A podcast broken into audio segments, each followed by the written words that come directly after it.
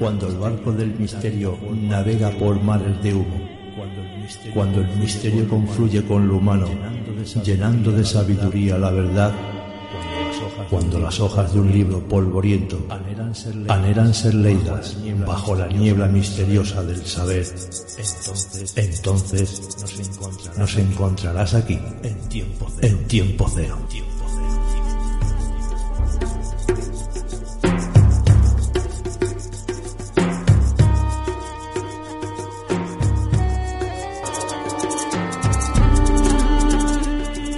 Uno no puede hablar acerca del misterio. Uno debe ser cautivado por él. René Marguerite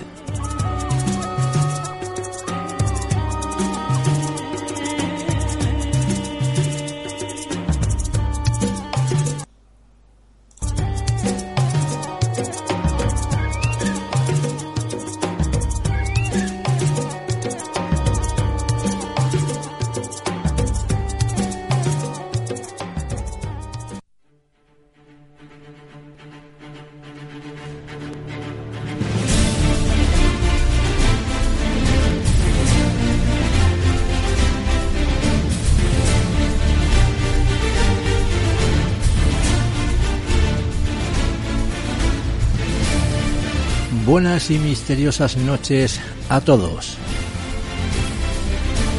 Bienvenidos a bordo de su barco del misterio. Bienvenidos a Tiempo Cero. Bienvenidos al filo del misterio.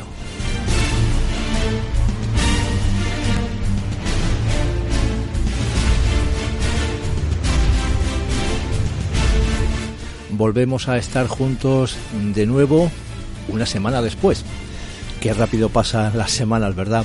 Pero lo importante y bueno es que volvemos a viajar en nuestro ya famoso barco del misterio.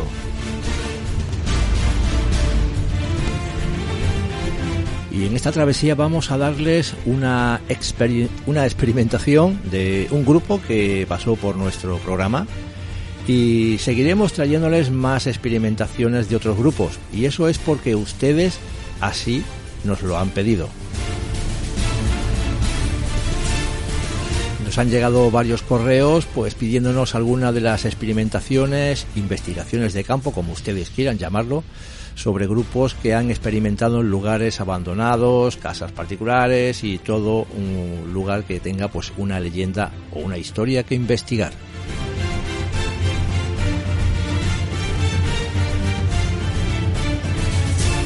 Y creo que para eso nos hemos metido en este mundo, ¿no? De lo oculto, de lo paranormal de lo extraño.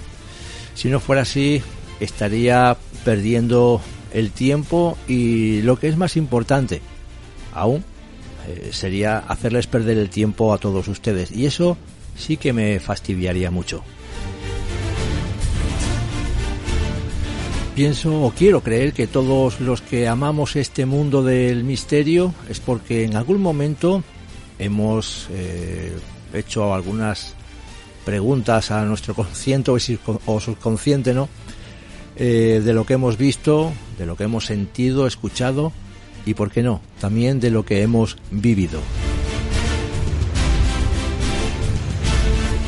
Son esas consecuencias que, bueno, las que nos han hecho que nos planteemos qué hay más allá, qué es lo que sucede cuando un fenómeno se manifiesta y qué son esas voces que captamos con nuestras grabadoras y lo más importante, ¿qué intentan decirnos?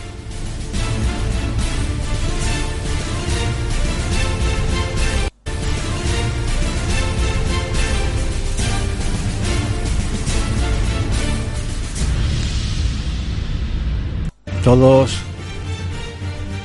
todos estos fenómenos existen y no desde hace unas décadas atrás, sino desde hace muchísimos años, cuando nuestros antepasados se comunicaban con sus ancestros.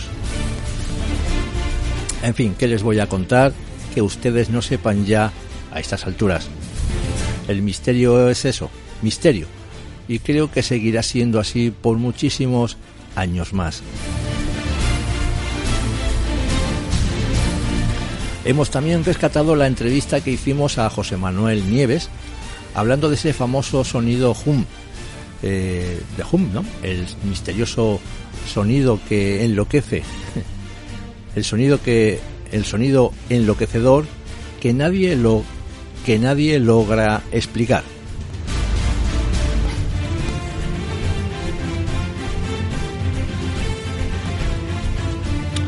Desde hace 40 años que se han estado reportando testimonios de personas que han escuchado el misterioso fenómeno conocido como The Hum, el zumbido.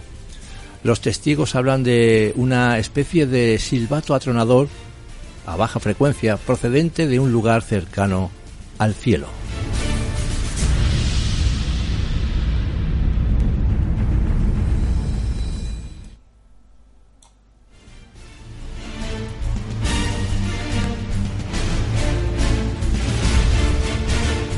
Bien, antes de comenzar vamos a recordarles nuestros correos para todos aquellos que quieran ponerse en contacto con nosotros, al igual que lo han hecho nuestros amigos.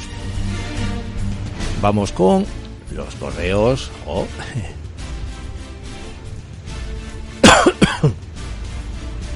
Vamos allá. Tiempo cero 2008 arroba hotmail.com, tiempo cero 2008 arroba hotmail.com y tiempo cero, cero con número 2008 arroba gmail.com. Y antes de comenzar reciban un cordial saludo de este viajero del misterio, Salvador Rebollo. Un jingle y vamos con el sumario.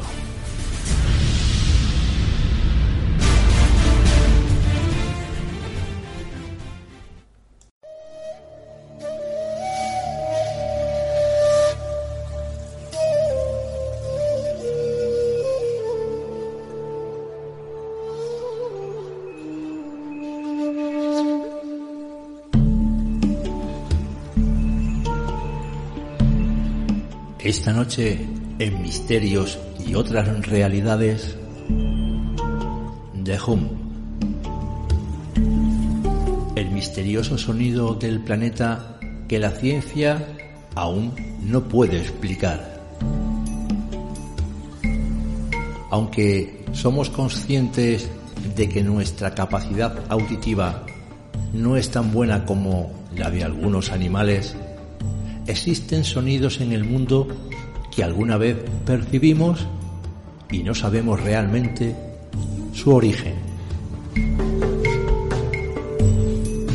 Nuestro invitado de esta noche intentará esclarecer a qué puede deberse dicho sonido.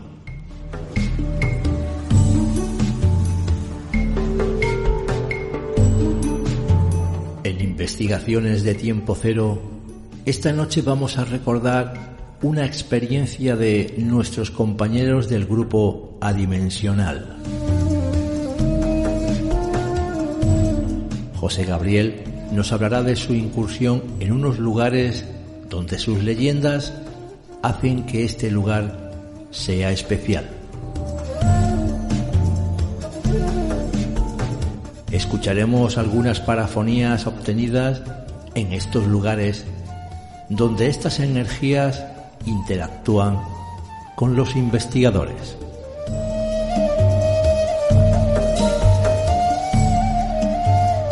En Crímenes del Pasado, un crimen más que sumar a nuestros archivos. Este crimen fue uno de los primeros en Asturias con cobertura gráfica. Asesinato del maestro de la Escuela de la Linsal. Acomódense, cierren las ventanas, porque aquí comienza nuestra travesía.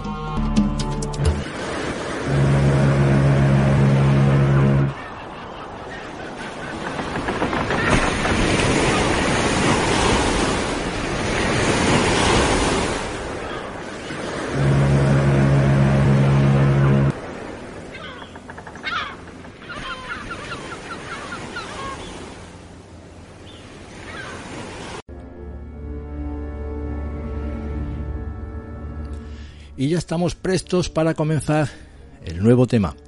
Hoy vamos a hacerlo con José Manuel Nieves. Creo que no necesita presentación. Todo lo hemos visto en el programa de Cuarto Milenio, hablando sobre los hallazgos y lo que surge en el universo, ¿no? Pero en este caso será mi compañero Bruno con el tema de hoy, el sonido hum.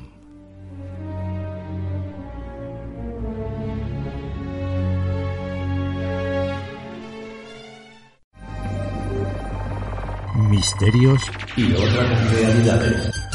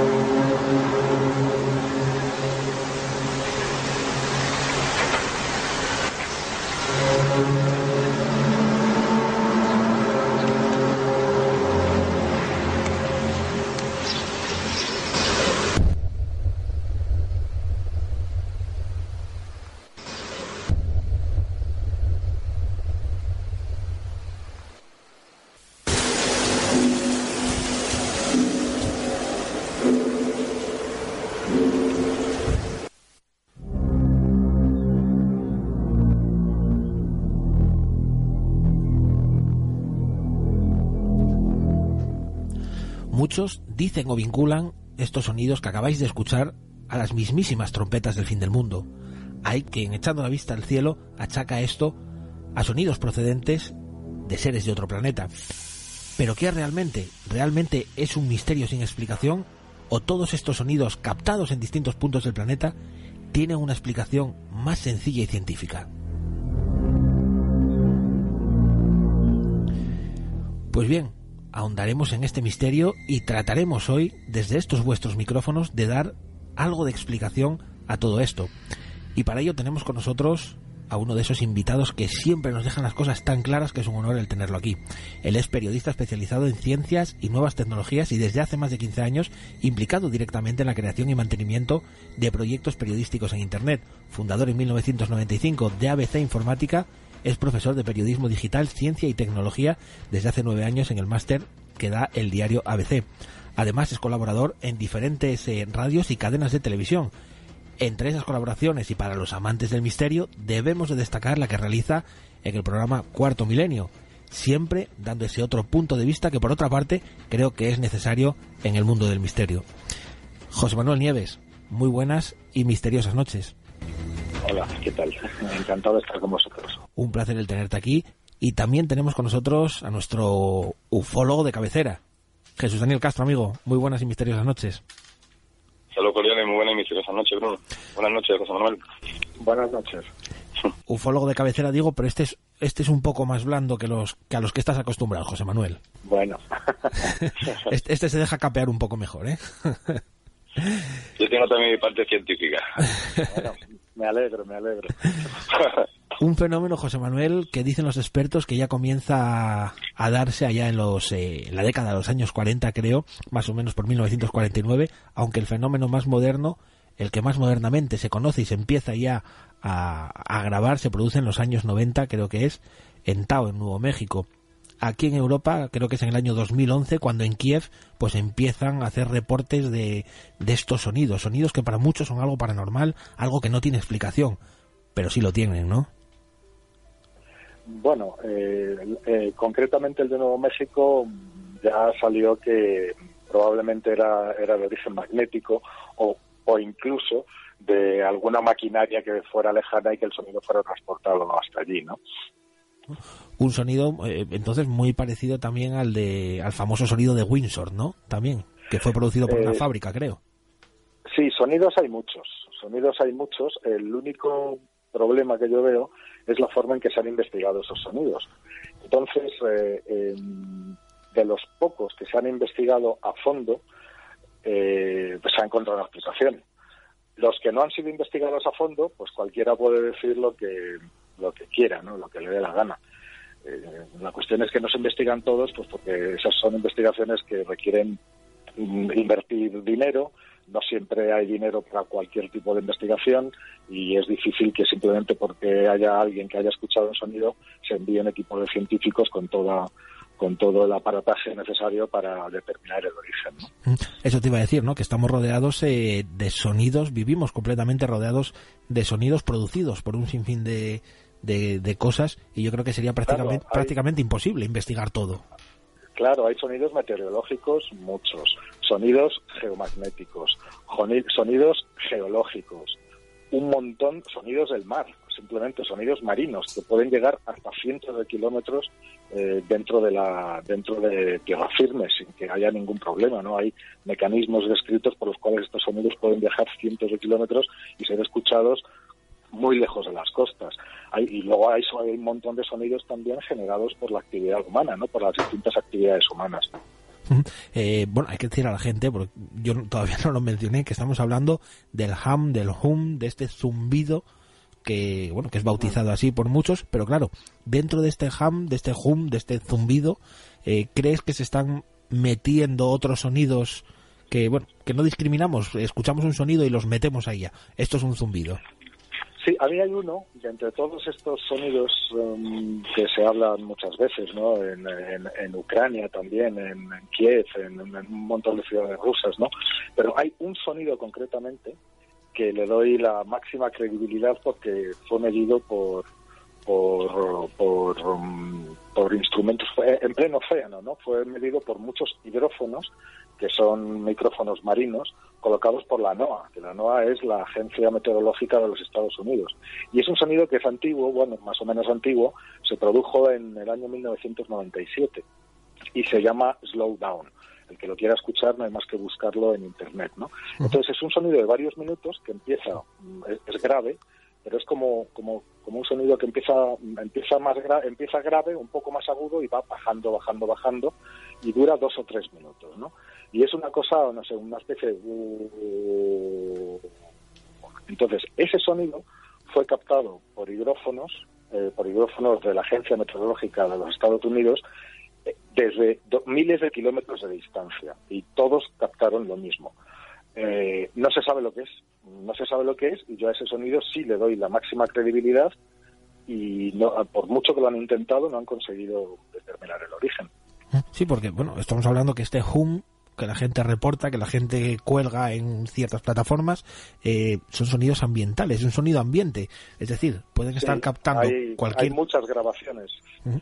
Se escuchan muchas grabaciones hechas desde terrazas de, o, en, plena calle o desde el coche.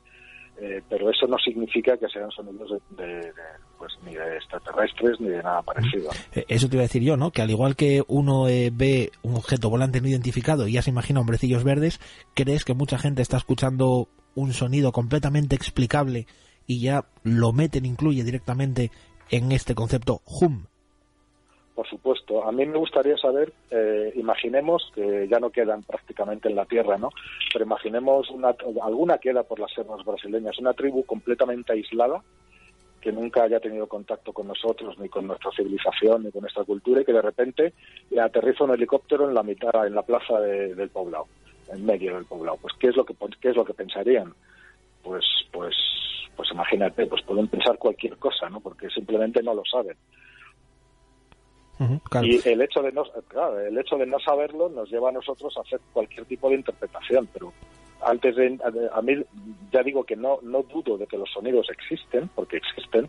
Lo que dudo es de la interpretación que se da a esos sonidos. Hablabas de esas tribus eh, una explicación que puede ser yo no sé si la si está también si la apoyas o completo o no eh, muchas tribus por ejemplo en el Tíbet se habla de la madre tierra se habla de los sonidos de las montañas Claro, de hecho existen. Eh, ya los, los enumeré antes. Hay sonidos geológicos que son eh, son muy muy intrigantes y muy intrigantes. Incluso las placas tectónicas, por ejemplo, mientras rozan unas con otras, eh, bueno, si son capaces de generar terremotos, como lo que acabamos de ver además hace nada en, Ecuador o, en Japón, pues pues si son capaces de eso, pues imagínate los sonidos que, que, generan también, ¿no? Esos son, muchos de esos sonidos están grabados y a veces llegan hasta la superficie, desde cientos de kilómetros de profundidad. Y claro, te quedas sorprendido. Yo he escuchado grabaciones de esos sonidos perfectamente identificados de dónde, de dónde proceden y todo esto, pero que son realmente impactantes, ¿no?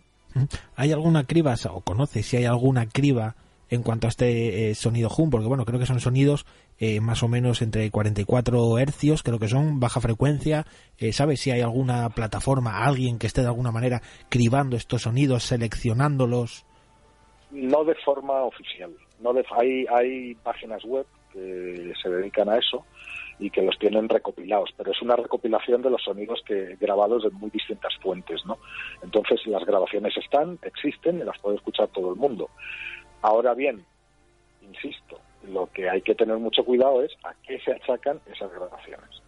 Creo que hay una página web, José Manuel, en la que se, se reportan eh, todos estos, eh, bueno, todas no, me imagino que algunas, eh, algunos registros de HUM, y muchos de ellos, o por no decir la mayoría, están en Europa y en Estados Unidos. ¿Por qué este, no sé, esta... Pues probablemente porque en las zonas industrializadas o más industrializadas del planeta es donde más sonidos eh, eh, artificiales y que se deben a actividades de maquinarias, a centrales eléctricas, a no sé, las propias líneas de alta tensión zumban y, generan sonidos que pueden ser escuchados a kilómetros de distancia. Pues precisamente en las zonas más industrializadas es donde es más lógico, además de que en esas zonas hay más gente con grabadoras. Todo el mundo que lleve un teléfono encima lleva una grabadora potencial en, el bolsillo, ¿no? Entonces es normal, es normal que en esas zonas más pobladas, más industrializadas, donde se producen más ruidos mecánicos y donde hay más gente preparada para, para captarlos, pues se produzcan más, pero no tiene por qué no significa nada más. Yo estuve viendo ese, ese plano. Eh, claro, hablamos de Europa, de Estados Unidos. Me comentas que, que posiblemente por eso hay más eh, medios para grabar, pero por ejemplo China, Japón reportan menos esos sonidos y yo creo que algo más avanzado que China o Japón, ¿no? En cuanto a tecnología, eh, no sé, es curioso, ¿no? No, China y Japón están bastante más avanzados que nosotros. Por, eso, por eso digo, sin embargo, se reportan menos eh, menos grabaciones de, este sonido allí que, por ejemplo, en Europa o en Estados Unidos. Pues no lo sé, a lo mejor les dan menos importancia, simplemente. O tampoco es que haya un número ingente de sonidos. O sea, estamos hablando en total a lo mejor de 30 grabaciones o 40 grabaciones, no, no lo sé. Pero mm, hacer esas estadísticas a base de un número tan pequeño es un poco arriesgado.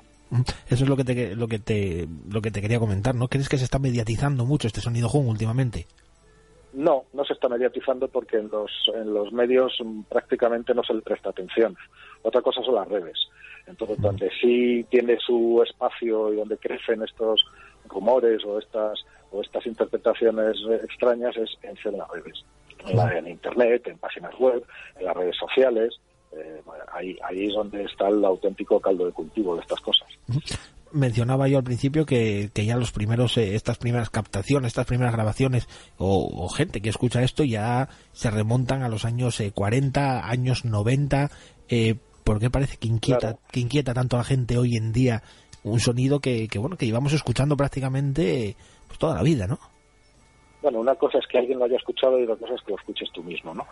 Entonces, eh, la persona, bueno, podemos saber que existen esos sonidos y de repente si estás asomado a tu ventana y escuchas uno, pues eh, ese de repente se convierte en el sonido más importante del planeta. Eh, pero eso es así, o sea, sucede, sucede con, con todo, ¿no? Otra de esas eh, teorías, ya nos ponemos en la parte esa que a ti no te, no te llega a convencer. Para eso tenemos, como digo, a nuestro amigo Jesús Daniel Castro. Dani, amigo, un sonido que en muchas ocasiones hay gente que afirma que también se percibe cuando hay algún tipo de avistamiento, ¿no? Hombre, sí, no, no en todos los avistamientos, pero sí es verdad que en muchos casos, pues sí es verdad que siempre se han dicho que se han escuchado sonidos, incluso después de sonidos que se quedaban perpetuos ahí todo el tiempo, como una especie de avión o una especie de maquinaria que parecía estar pasando, pero que nadie sabía realmente si procedía del cielo, del suelo, ni nada de esto. Yo personalmente, yo he tenido eh, una, no puedo decir así un avisamiento, pero tuve un caso, eh, fue en el año 2012, que fue justamente cuando se estuvo hablando mucho de esto de la temática en el tema de las redes sociales. Y es cierto que aquí había un sonido, que sigue dando, por cierto, que es como una especie de, yo lo he apodado el, el ovni fantasma, porque es una especie de sonido de avión que pasa diurnamente y, también de, nocturnamente y pasa por encima de, mi edificio, no, por regla general, sin el sonido, eh, eh, dura unos 15 minutos y tú notas como si fuera una especie de avión o de sonido que, que viene desde la lejanía, se va acercando y que después de la misma forma se va alejando pero nunca, nunca, nunca, ni con el cielo claro, ni el cielo despejado, vamos, de ninguna manera jamás he podido ver de qué se trata. Por eso yo me interesa ver si esto, por ejemplo, se, se puede relacionar con el tema de Jun. Yo personalmente no lo sé. ¿Qué piensas, José Manuel? ¿Un avión? Bueno. ¿La misma ruta pues, siempre? Eh, sí, seguramente, o sea, seguramente. Yo no creo que haya que darle excesiva importancia a esto, ¿no? Porque ya digo que hay muchos sonidos, estamos rodeados de sonidos, o sea, el silencio no existe, eh, así de claro. Y entonces hay muchísimas cosas, muchísimas cosas que pueden ser escuchadas y que, y que, y que no siempre es fácil encontrar la explicación. Pero el hecho de que no la conozcamos así de buenas a primeras no significa que no la tenga. Aquí hay que aplicar el, pues el sentido común y la navaja de Ockham. ¿Qué es más fácil? Que el sonido que estés escuchando sea el eco a lo mejor arrastrado por corrientes o, o vete a saber, ¿no?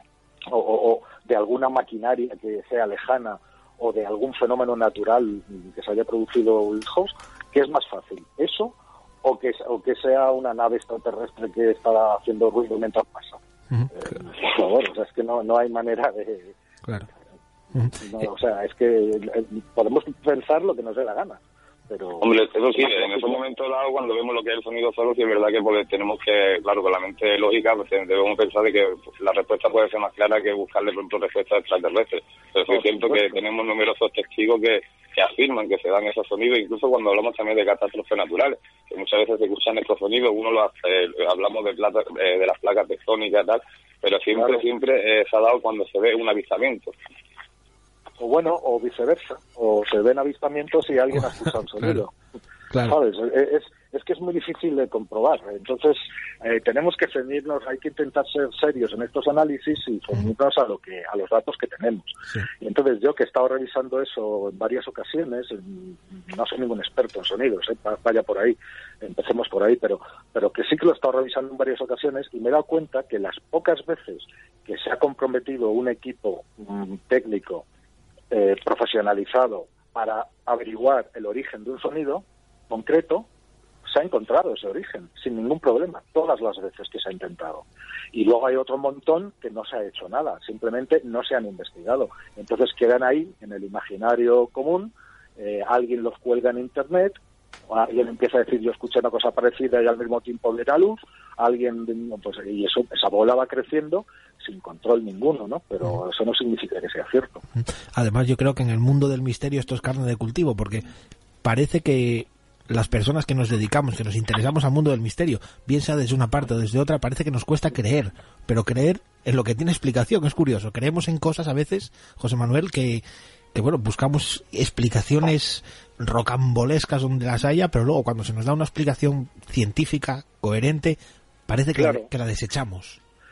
Claro, eh, bueno, pues no sé por qué la vamos a desechar. Si siguiéramos así, seguiríamos pensando que los rayos y los truenos son manifestaciones divinas de la cólera de, no sé, sabe qué Dios es que algo hemos hecho mal. Y, y sabemos que no es así. Y, ni los huracanes tampoco es que haya ningún Dios enfadado ahí arriba y que nos esté castigando, sino que sabemos exactamente cómo se producen. Y las tormentas y los tsunamis y las erupciones volcánicas, es decir, según la ciencia avanza, la superstición retrocede y eso es así desde, desde, que existe la ciencia. Nos ponemos, eh, José Manuel, Dani, más conspiranoicos todavía, seguimos apretando la tuerca y ya nos encontramos con experimentos sónicos que muchos afirman que existen, que producen estos ruidos para desorientar a la población, a incluso cambios meteorológicos. Yo no sé qué podemos eh, decir sobre esto, José Manuel, sobre estos supuestos experimentos que está haciendo la gente? Eh, bueno, hay experimentos eh, eh, y también seguro que hay experimentos sónicos también, pero en fin, eso está bajo secreto militar como como tantas otras cosas. Eso yo sí que no lo descarto. O sea que puede ser, puede ser una opción. pero yo lo que he leído y lo que he podido ver, no, no porque nunca se escucharía nada, porque normalmente cuando yo me acuerdo que vi un estudio una vez de que se estaba experimentando con, con eh, ultrasonidos para pues para calmar multitudes enardecidas en manifestaciones, ¿no? Entonces se les lanzaba un rayo sónico y, pues de repente se les quitaban las ganas de protestar y de, y de, armar alboroto, ¿no? Pero en todo caso no son cosas, no, no, no son, no son audibles, no están, son sonidos, pero están fuera del rango de audición del oído humano.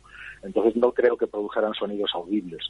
Eh, este tipo de experimentos que sí, que los hay y que seguro que los hay, pero no, no se escucharían. Los eh, ciclos de Mauder podemos ah. incluirlos, esos sonidos que en pues ocasiones producen pues quién lo sabe, no, no, no lo sé. La verdad es que no lo sé. Puede que sí, pero ya digo, no hay, no hay, no hay bibliografía seria al respecto, o hay muy poca, ¿no? Por ahora.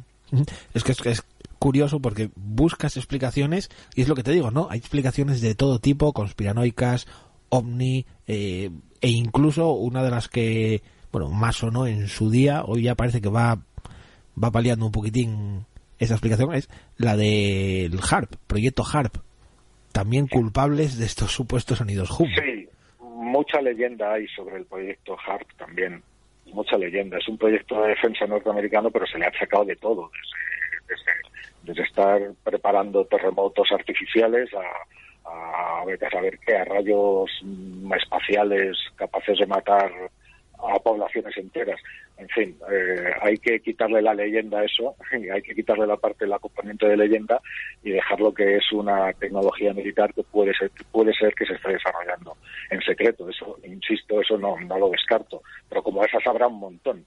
Habrá, habrá técnicas láser, habrá técnicas basadas en física cuántica, habrá nuevas, nuevas, nuevos armamentos que estén los ejércitos y las agencias de inteligencia estén ensayando en alguna parte, pero en fin, eso normalmente no se no repercute en la población.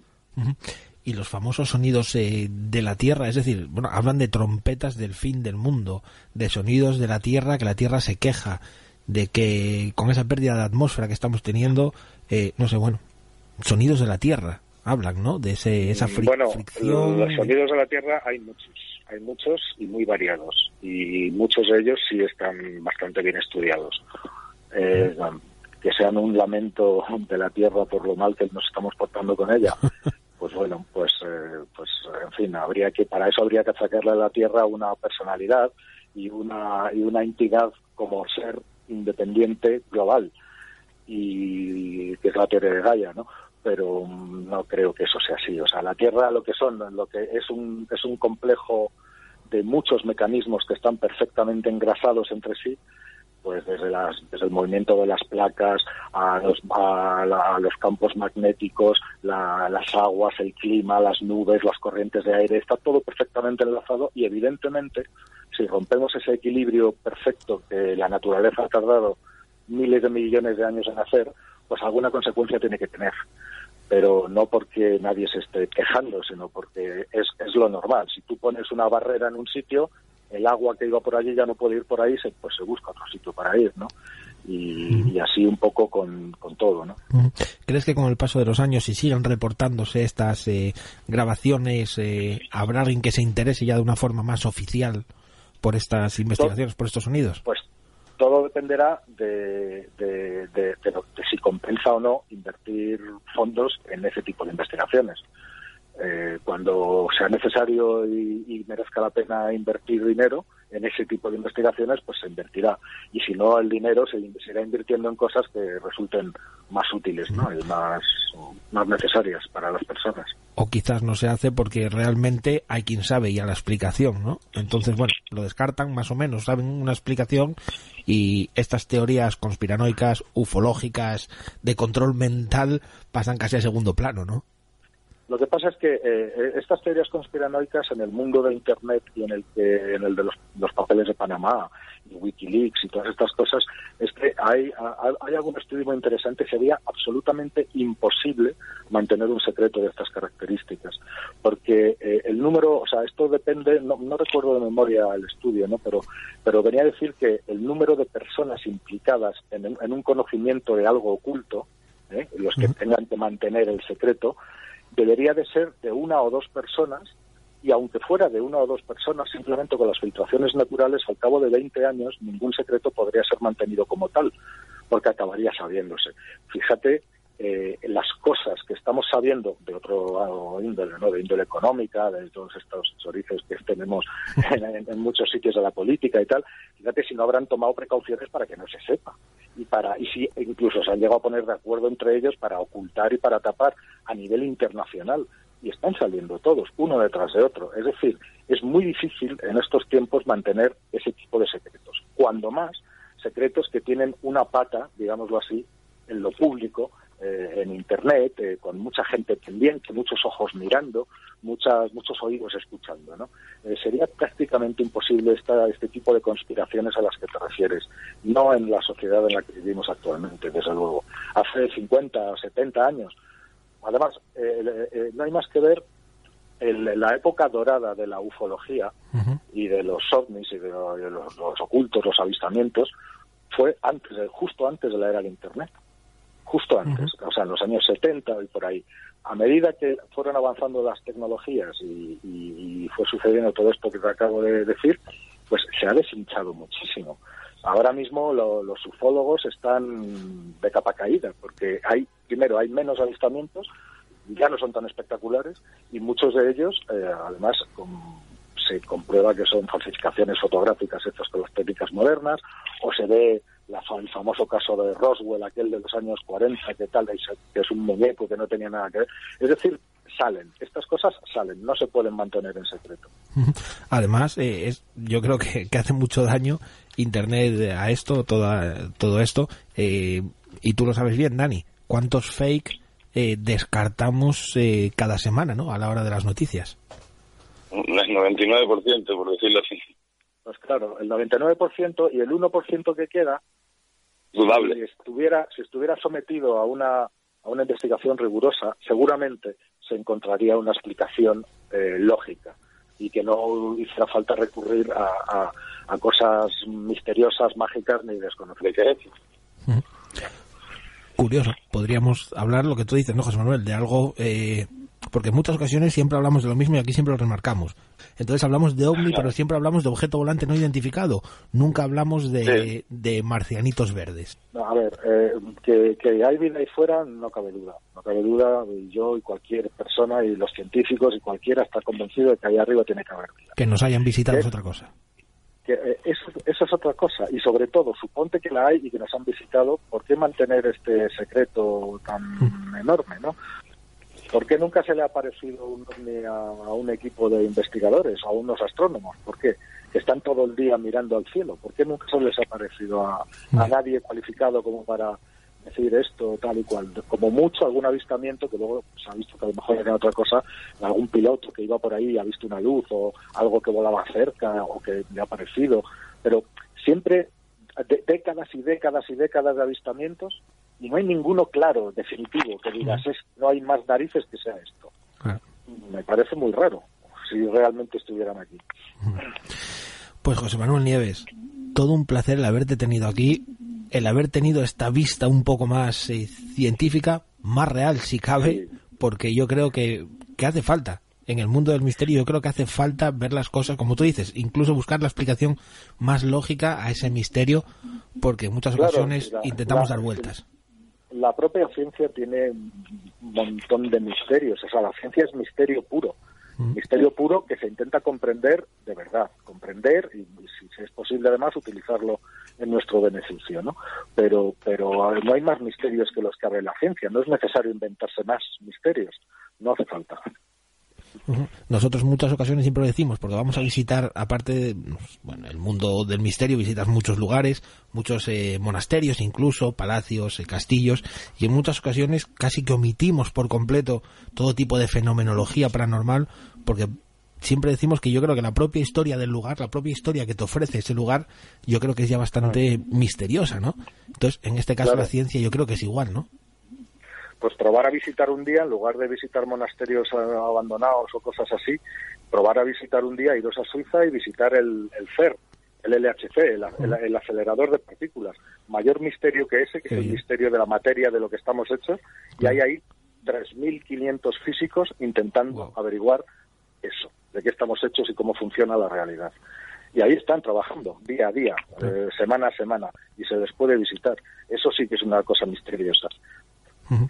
José Manuel Nieves, amigo, lo dicho, un placer el haberte tenido aquí en tiempo cero, que nos hayas de alguna manera abierto un poco los ojos en cuanto a este fenómeno HUM y que poco más pues decirte, simplemente eso, darte las gracias y que, bueno, que cuando quieras, pues nada. encantado de tenerte. Pues encantado, yo también. Pues un abrazo, amigo. Un saludo, amigo. Estás escuchando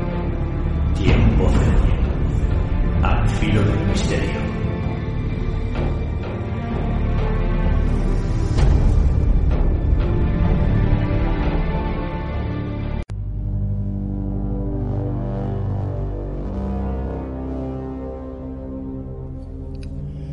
Y bueno, no sabemos si este sonido seguirá produciéndose o no, ni en qué momento lo hará, ni en qué lugar.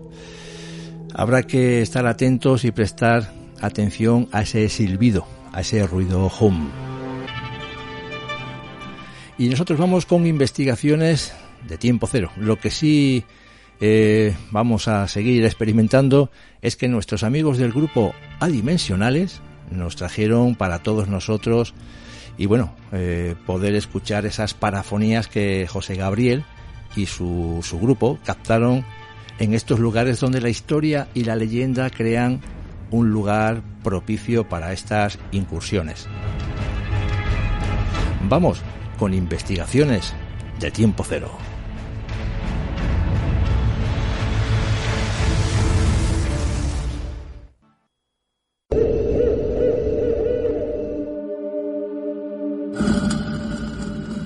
Viaja con nosotros, al centro del misterio.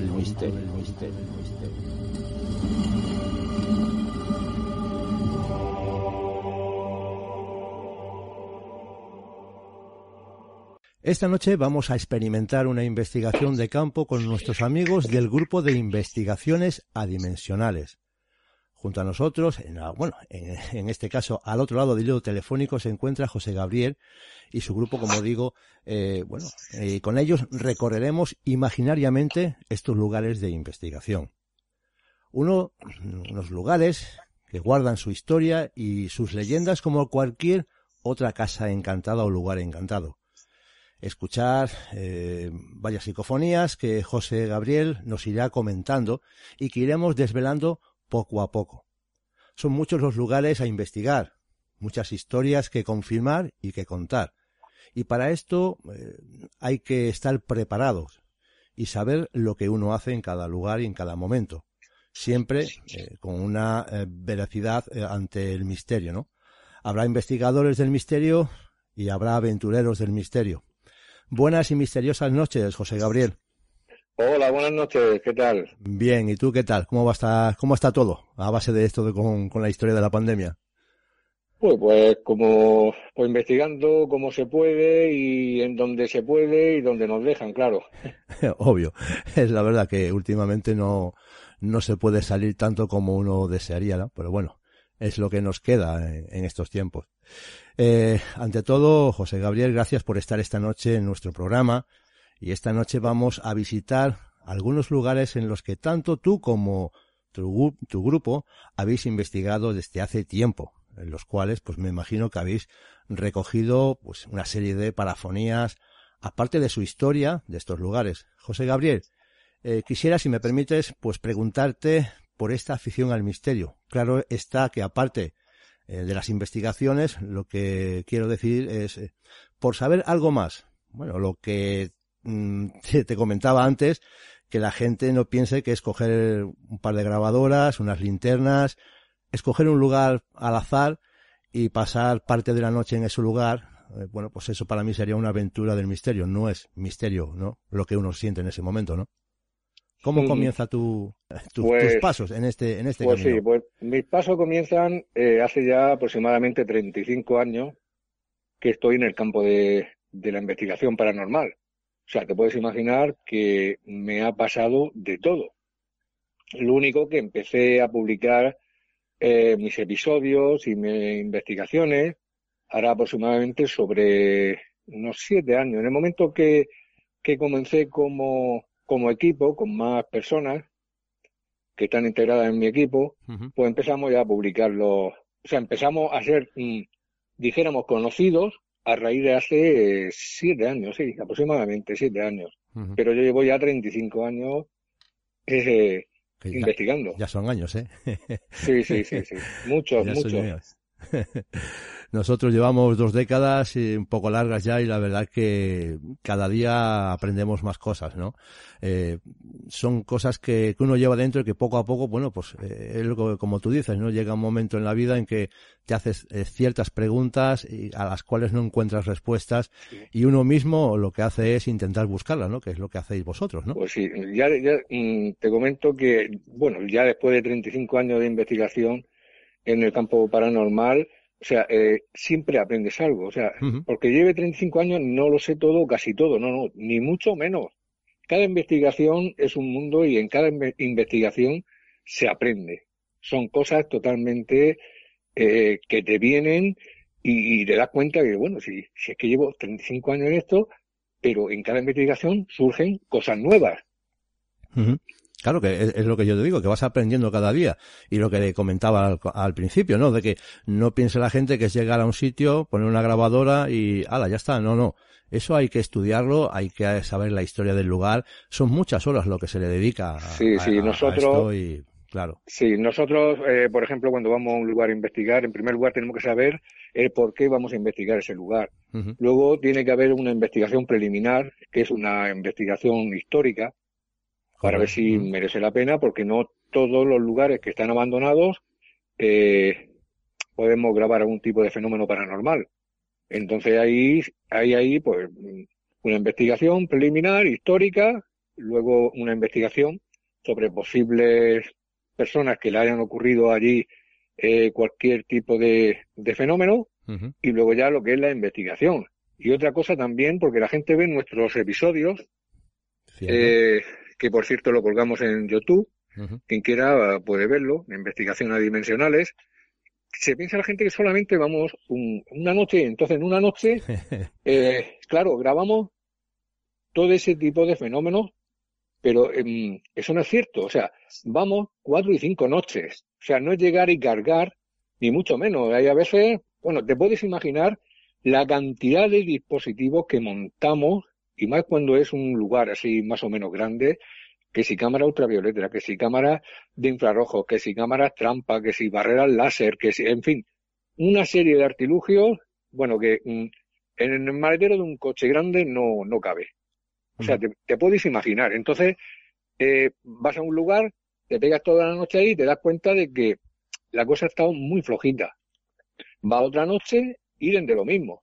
Pero claro, tú estás, eh, ya ha habido una investigación preliminar sobre su historia y han ocurrido desgracias y, y demás cosas, entonces dices, no, no, si es que tiene que haber algo, si es que esto no es normal, que hay tanto silencio.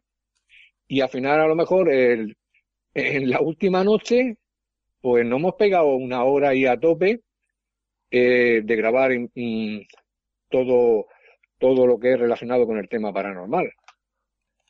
Y de aquí, eh, claro, es, lo que tú dices, eh, no es eh, llegar y ala, hay que saber la historia, hay que saber el lugar, hay que saber a lo que uno se enfrenta cuando visita estos lugares y sobre todo pues mm, recorrerlos durante el día para saber luego mm, por la noche dónde andas con porque hay sitios en los que te puedes eh, incluso tener algún accidente, ¿no? Y bueno, eh, José Manuel, digo, perdón, José Gabriel, Eh, si te parece, vamos a visitar estos lugares y eh, recomiendo a todos nuestros oyentes, como siempre que vamos a escuchar alguna parafonía o algunas psicofonías, como ustedes quieran denominarlo, le aconsejamos que se pongan auriculares, bajen un poquito la luz y póngase en situación porque vamos con nuestras investigaciones.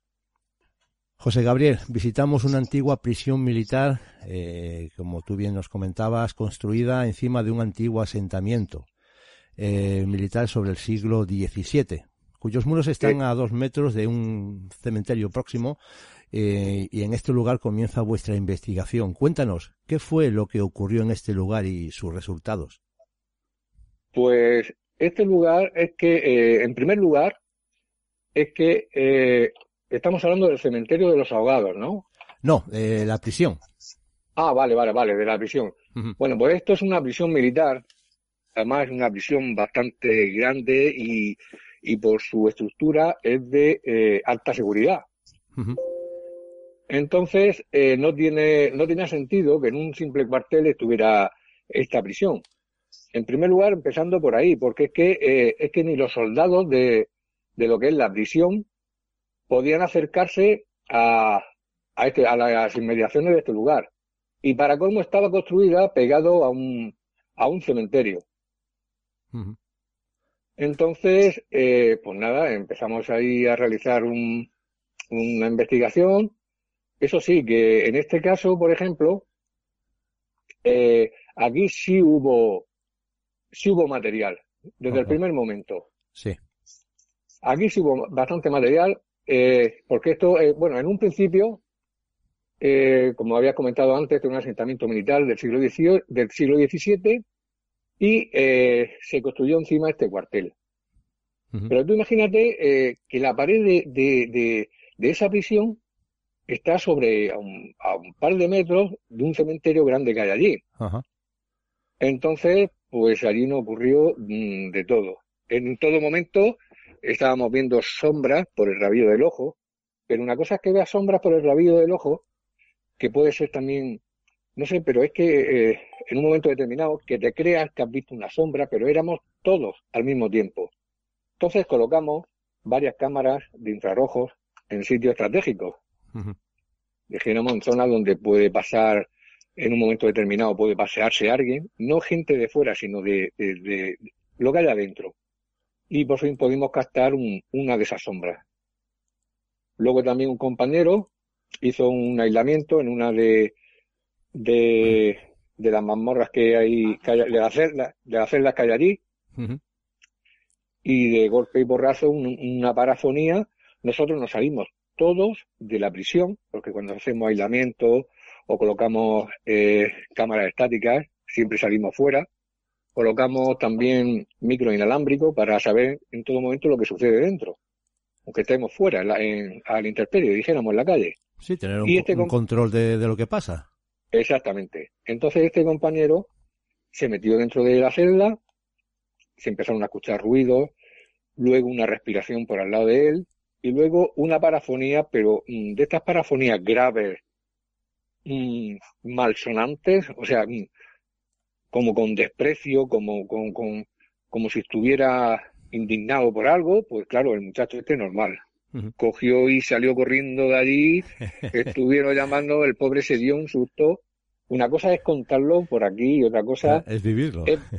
sí, sí, es verlo, pero verlo, por ejemplo, en, en este mismo episodio, menos más que tenemos cámaras por todos lados y, se pudo grabar este muchacho mm, esa noche terminó mal, mal, mal, mal, mal.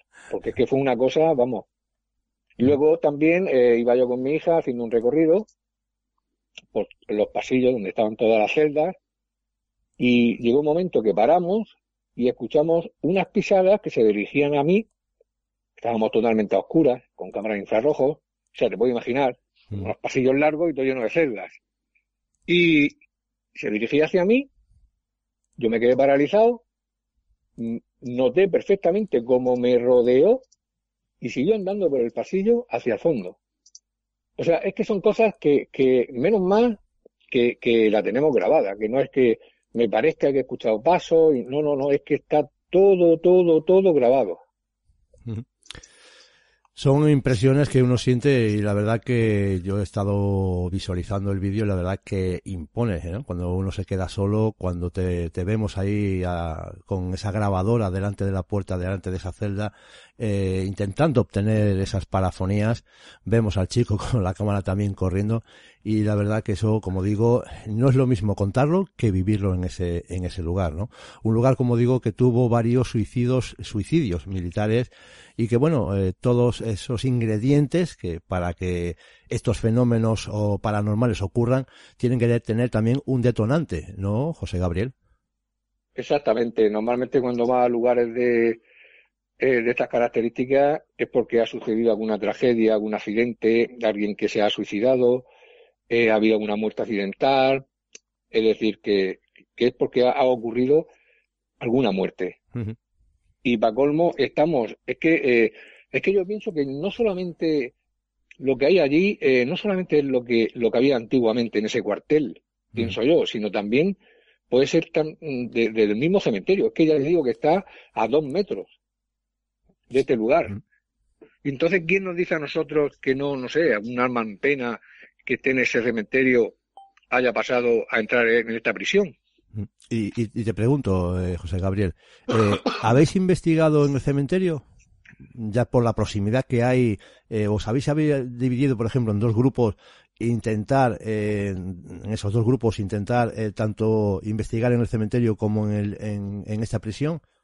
No, no, en esta, en esta ocasión no, porque, eh, eh, bueno, la visión es que también no es muy grande, pero vamos, en el equipo somos cuatro o cinco nada más y para entrar al cementerio resulta que ese, ese muro es la parte de atrás del cementerio, o sea que tienes que hacer todo el recorrido para entrar por la puerta principal, solicitar Sí, eh, autorización, claro, y que, claro, eh, que cada uno mm, podamos también, ese día que nos, nos autorice, eh, que podamos ir a la investigación. Sí, claro.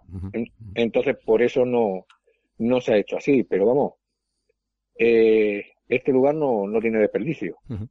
Sí, ten- eh, tengo, tenemos unas psicofonías que me mandaste. eh, si quieres, eh, vamos a ir poniendo alguna y, y vamos comentándolas. Sí, bueno, te envié unas cuantas y muchísimas más Sí. de este lugar, o sea, es que podíamos estar hablando de, bueno, de este lugar y de muchos más, ¿no? Mm. Pero sobre todo también de este lugar hubieron muchas psicofonías, respiraciones, eh, por ejemplo, estuvimos en una habitación allí mismo, sí. eh, nos colocamos, nos colocamos totalmente a oscuras, con tres cámaras de infrarrojo, de infrarrojo enfocándonos, y empezamos a realizar preguntas.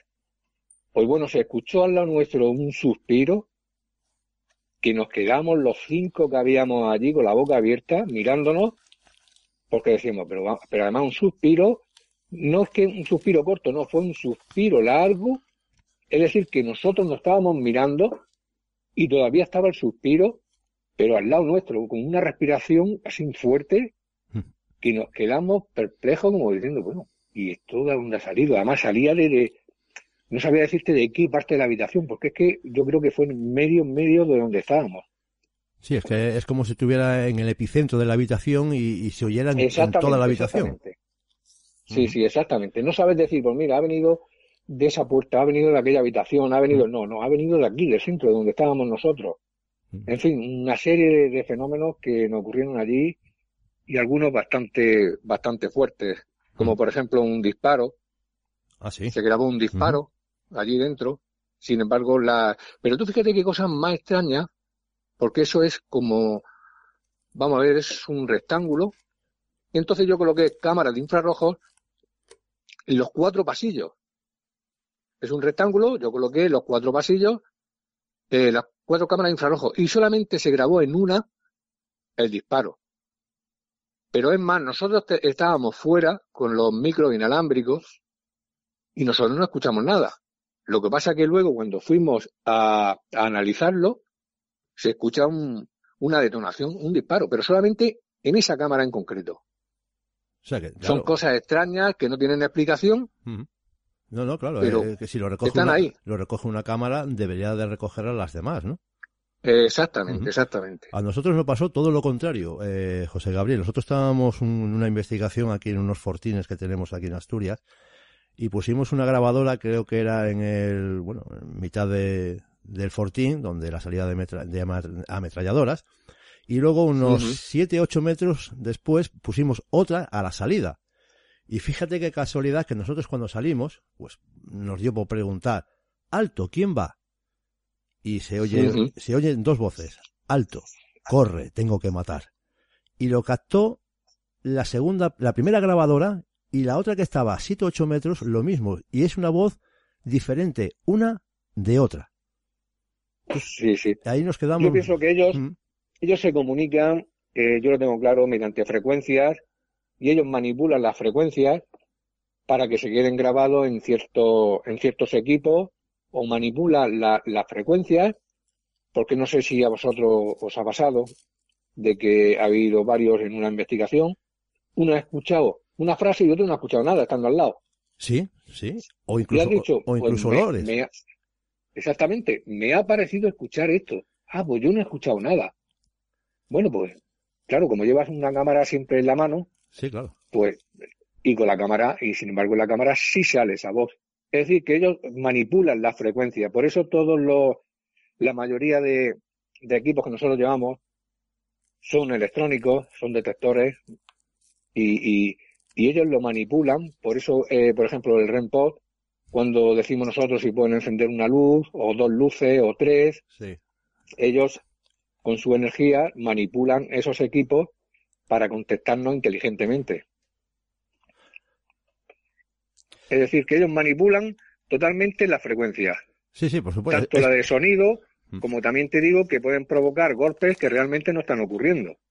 Mm, Me eh, explico que si se escucha un golpe, no es que estén dando un golpe en la pared, es que lo producen ellos. Mm.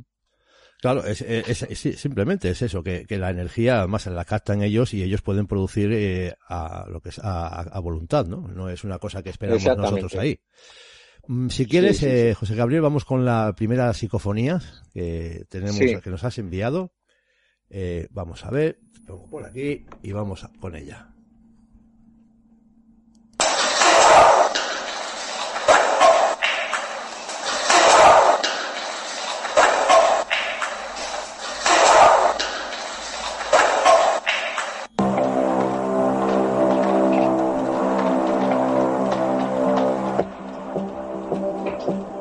Bueno, pues esta, esta es nuestra primera psicofonía, en la que parece decir, eh, mm, es una frase larga, ¿no? Parece eh, José Gabriel que dice, ¿qué tal, Maika?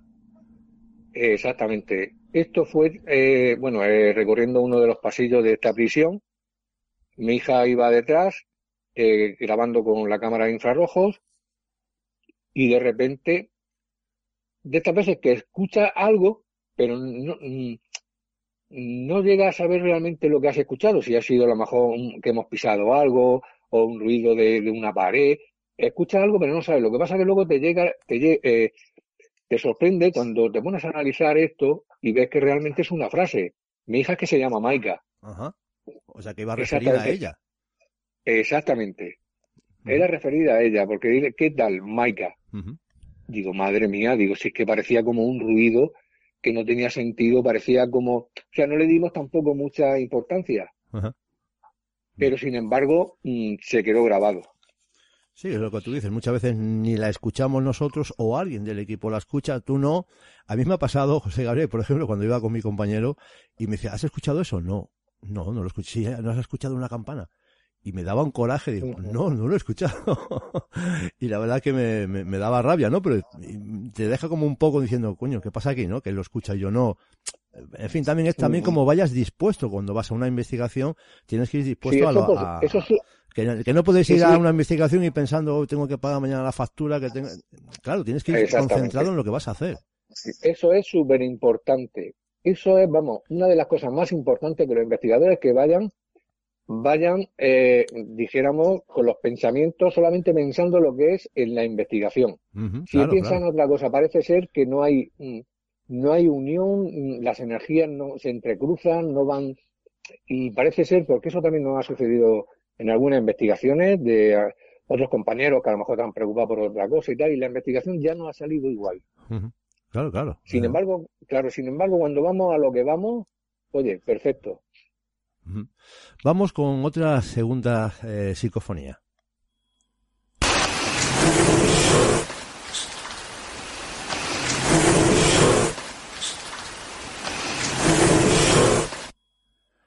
Esta parece decir déjame pasar. Sí, esta te comento, eh, eh, antes eh, te he comentado de que escuchamos unos pasos Sí. que yo me quedé de piedra de estas veces que, que vamos, que lo estás escuchando justamente al lado tuyo y te quedas como si no tuvieras ni una gota de sangre, o sea, no puedes moverte, te quedas como paralizado, como, o, o a ver qué es lo que digo. Pues resulta que cuando llega a mi altura me dice esta frase, déjame pasar. Me rodea y sigue andando hacia el pasillo, hacia el fondo. Es algo como, como si estuvieras en medio y él tuviera prisa y, como diciendo, quítate, ¿no? Que tengo prisa, que déjame pasar, ¿no? Sí, sí, a- además de, como, de forma autoritaria. Sí, sí. O sea, eh, claro, eh, me imagino que hacer una Sí, sí, prisión... como diciendo, quítate del medio y déjame pasar. Sí, sí. Vamos también con una tercera psicofonía.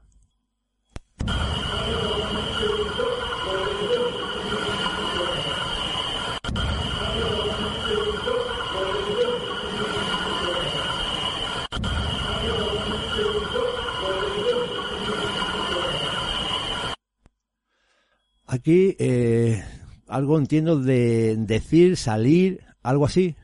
Sí, salen a decir de todo la de cuentos que dicen que haga. Ajá. Esto es que eh, lo dejamos en una cámara, bueno, en una de las zonas de allí también, en un pasillo, que precisamente esta cámara no fue en este mismo instante, pero unos minutos antes eh, eh, eh, grabó la sombra. Además, una sombra que salía del techo y sigue por el pasillo. Y, y yo quiero entender que dice salen a decir de todo, la de cuentos que dicen que haga. Es que claro, como estuvimos, podéis dar un golpe, Sí. eh, pienso yo, ¿eh? Podéis dar un golpe, eh, eh, podéis hacer sonar la barrera láser, el dispositivo REMPO, podéis encender las luces, es decir, una serie de cosas que queríamos nosotros que hicieran para demostrar que realmente eh, no estábamos solos allí. Y entonces yo pienso que dicen eso, pero es mm, todo lo que hay anteriormente. Mm, refiriéndose, vamos, como diciendo, a ver, Sí, sí, ¿qué, además- qué queréis en concreto que hagamos? Sí, sí. Y en este instante eh, nosotros estábamos completamente fuera también. Ujú. Dejamos las cámaras ahí estáticas, nos salimos y luego pues me encontré con la sombra esa que te he comentado antes y, y con esta para, parafonía. Ujú. Además bastante larga. Sí, sí, la verdad que salen a decir de todo, lo que se encuentra, eh, lo, lo de en, en cuentos que dicen La de cuentos haga, que o la dicen de que cuentos. haga. O sea, claro, es como diciendo eso, a ver, o doy un golpe, o enciendo el volumetri, o, ¿no? Algo más o menos, ¿no? Sí, sí.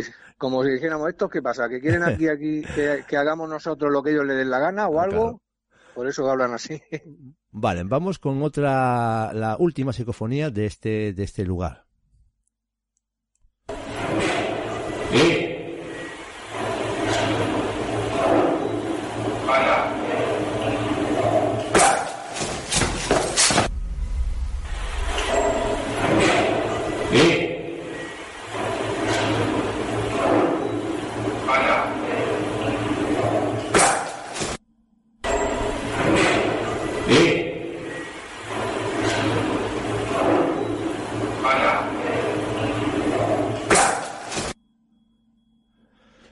Bueno, esta, esta, esta parece decir eh, algo más, ¿no? Eh, José Gabriel, Sí, sí, maricón sí. lucha, no o sea- quiero eh, soltarme, me voy de Sí. este lugar o estoy en- Ujú. en el lugar. Si estoy primero en este lugar o algo de eso. Esta precisamente es la cual escucha al compañero que está metido en, en la celda y sale corriendo. O sea, tú imagínate estar en un lugar, en una celda, para empezar por ahí, con su puerta de hierro y demás, en un pasillo, sabiendo que todo el equipo estamos fuera de ese edificio. Eso sí, estamos siempre comunicados mediante walkie, por si pasa cualquier cosa. Pero, y ahí totalmente a oscuras, y de repente al lado tuyo escucha esto. Pues imagínate, el muchacho se dio un susto, un susto que para qué, ya, bueno, esa noche ya no dio, no dio con, con bola, eh, lo sacamos para afuera, el muchacho estaba muy nervioso, se dio un susto, pero vamos, mm. de, de, muerte. Vale, y, y, que no, a pesar de que llevemos muchos años, eh, como bien decíamos antes, eh, José Gabriel, nunca estamos acostumbrados, ¿no? Porque a pesar de, de, por así decirlo, de los callos que tenemos, eh, nosotros nos encontramos ante, imagínate, José Gabriel, y nosotros nos encontramos en algún lugar y de repente vemos, no sé, una pared, una, una una sombra, algo que es transparente.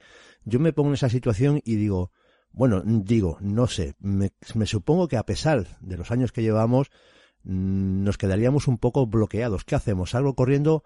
¿Grabo? Mm, no sé, ¿no? Es una situación un poco eh, contradictoria, ¿no? Sí, sí, la verdad que, eh, vamos, a ver, no llegamos a acostumbrarnos. Nosotros vamos a una investigación, por ejemplo, y vamos, sabemos a lo que vamos a investigar, sabemos lo que, que vamos a por el fenómeno paranormal. Pero hay a veces que en el, imagínate en el silencio de la noche que escuche un grito al lado tuyo, pues normal es que yo pienso que aunque no esté en una investigación paranormal, si gritan al, lado tuyo ya, el sobresalto te lo lleva.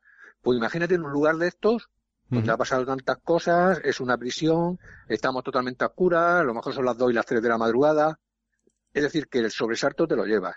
Que luego salgas corriendo o no, es otra cosa, porque yo de correr no soy muy partidario. O sea, yo prefiero quedarme, a lo mejor me quedo como una estatua mirando, pero, pero ya está, ya está. Y siempre, claro, intento grabarlo todo, porque luego si no lo puedes demostrar, sí, claro, la gente te puede creer o no te puede creer, pero sin embargo si lo tienes grabado, pues tiene más credibilidad. Sí, claro, tienes una. Pero ya te digo que nunca, nunca, nunca, nunca llegamos nosotros a acostumbrarnos a estos sobresaltos. Y la verdad que es así, y seguirá siendo así, José Gabriel. De esta investigación, ahora nos teletransportamos y nos vamos a la casa de las mazmorras. Hoy nos eh, adentramos en una vivienda eh, centenaria de Cartagena, con una inquietante, digamos, historia, ¿no? Lugar perdido en el tiempo en el que su dueña afirma que desde hace años tiene lugar en esta casa, como digo, fenómenos inexplicables, ¿no? La casa de las mazmorras. Cuéntanos, eh, José Gabriel, ¿qué ocurre en esta casa? Pues sí, pues la dueña nos llamó para ver si podíamos realizar una investigación allí. Es más, nosotros ni conocíamos que existía esta casa, porque ya te digo que está en medio de un campo y, y, bastante lejos, dijéramos, de la, de la civilización. Investigando resulta que esta casa fue construida en el 1758 por un ingeniero militar que se llamaba don Sebastián Feringán, es decir, es muy conocido, muy ah. conocido y un, dijéramos, un ingeniero muy importante en aquellos tiempos, de cuando el rey Carlos III. Sí. Entonces resulta que, claro, aquí en Cartagena se conoce la, la, la casa de don Sebastián Feringán, que está por el centro de Cartagena, pero esta casa era desconocida. Pero claro, esta mujer, dijéramos que me enseñó por escrito la biografía de, de la casa.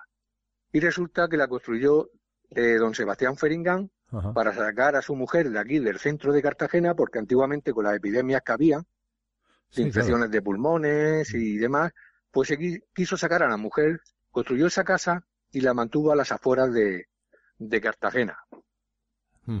Pero es decir que, que este, eh, dijéramos que este hombre eh, construyó la, el, o sea, el Real Arsenal de Cartagena, el, Arsenal Militar, el Hospital Militar también, la fortificación de la ciudad, y fue quien inventó el dique seco.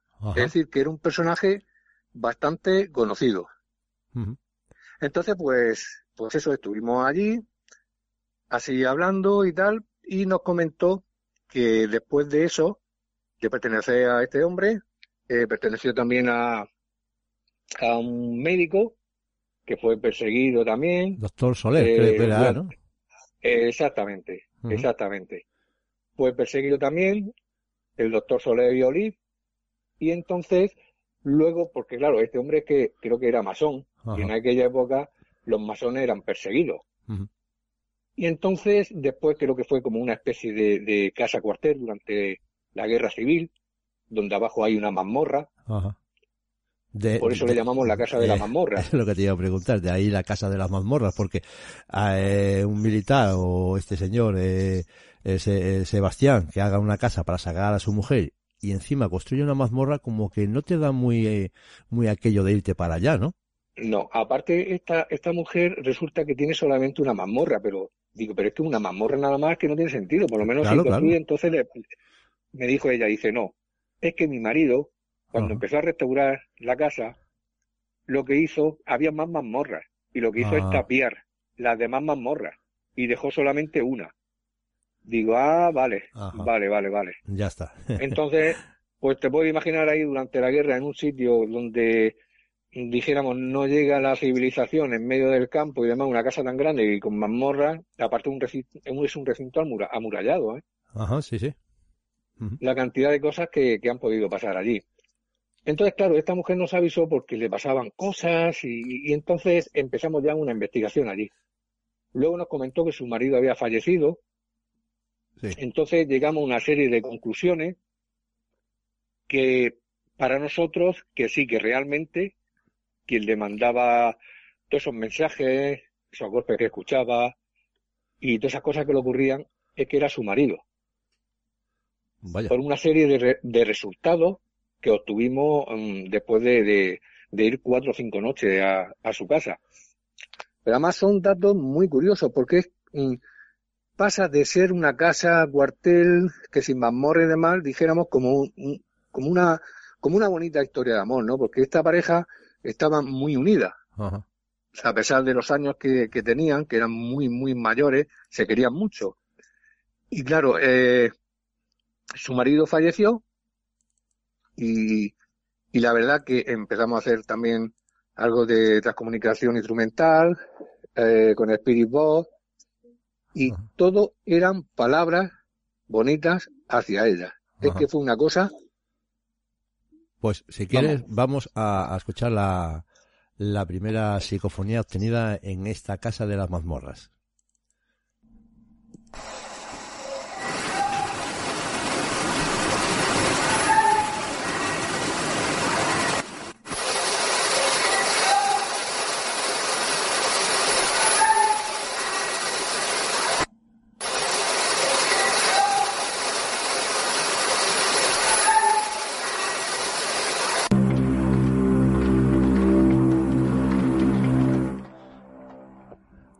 Como digo, con su historia, un lugar que sorprende, un lugar que, bueno, la verdad, a nuestros invitados, a nuestro grupo de investigaciones adimensionales, eh, pues obtuvieron bastantes resultados, buena comunicación podemos decir, y sobre todo, eh, José Gabriel, podemos decir que a pesar de, los contratiempos, eh, este lugar impregna a aquellos a los que van, ¿no? Podríamos decir eso. Engancha este exactamente. Sí, sí, engancha. Además es que es un lugar que tú cuando entras en esa casa, entras en el siglo XVIII. Es que todo lo que tiene ahí es de época. Todo el suelo, paredes, techo, figuras, cuadros. O sea, y luego eh, tiene también una chimenea, sobre todo al entrar, de leña, súper antigua. Luego en el comedor principal tiene una, una inmensa chimenea, no sé qué tendrá esa chimenea, a lo menos dos metros por dos metros, o sea, grandísima. O sea, es que es, cuando, increíble. Cuando vosotros cuando entras, sí, sí. Cuando vosotros entráis ahí, lo que digo, cuando vosotros abrís la puerta, es como si pasarais del 2012, o sea, de, del 2021, perdón, a no sé, a 1800, por así decirlo. Exactamente. Aparte, el olor a velas, pues esta mujer, aunque tiene electricidad, pues tiene candelabros de estos de vela antiguos y los, tenía también puestos. Es decir, que, pero aparte de eso, sabes tú que va a algún sitio donde hay energía negativa y cuando entras no estás a gusto, o sea, estás deseando irte, porque ya notas algo ahí como que algo te echara. Sin embargo, aquí cuando entraba, o sea, estabas súper a gusto, estabas muy bien, te daban, te invitaba a que te quedaras la casa. O sea, que es una energía positiva exactamente. En este caso es una, e, era una, una, una energía positiva. Porque, por ejemplo, la psicofonía esta de lo siento no vale de nada. Sí. Esta la situación es que mi hija hizo un aislamiento justo en la mazmorra. Nosotros nos salimos, fíjate, fuera de la casa. Por cierto, el jardín tiene de árboles y de todo, o sea, mm, grandísimo. Aquello es inmenso. y nos salimos fuera. Y entonces mi hija, enseguida por el walkie nos lo comunicó, oye, que me ha parecido escuchar una, una parafonía por aquí. Ah, digo, bueno, sí, sí, digo, seguramente se habrá, porque además teníamos tres cámaras y se quedó grabado en las tres cámaras perfectamente. Y esto es como diciendo, lo siento, no vale de nada. No sé si es dirigiéndose a, su mujer, porque la mujer también quería hacer cosas para hablar con su marido, quería comunicarse y demás, y, se escucha esto. Mm. Pues si te parece, vamos a escuchar la siguiente, que creo que tiene algo que ver con ese perdón.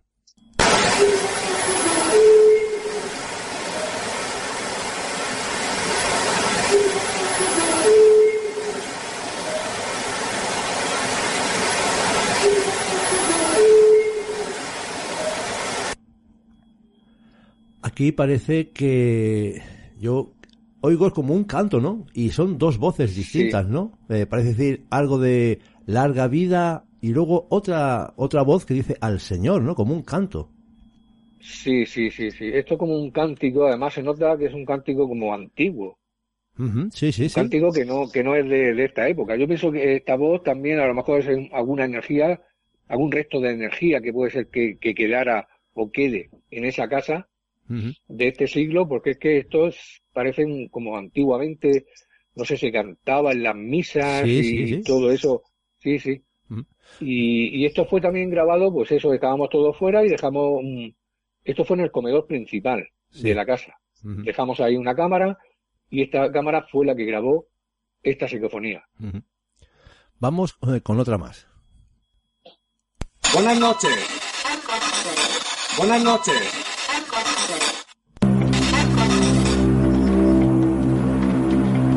Esta que escuchábamos, vamos a, ponerla de nuevo, vamos a escucharla de nuevo. Buenas noches. Buenas noches. Buenas noches. Buenas noches.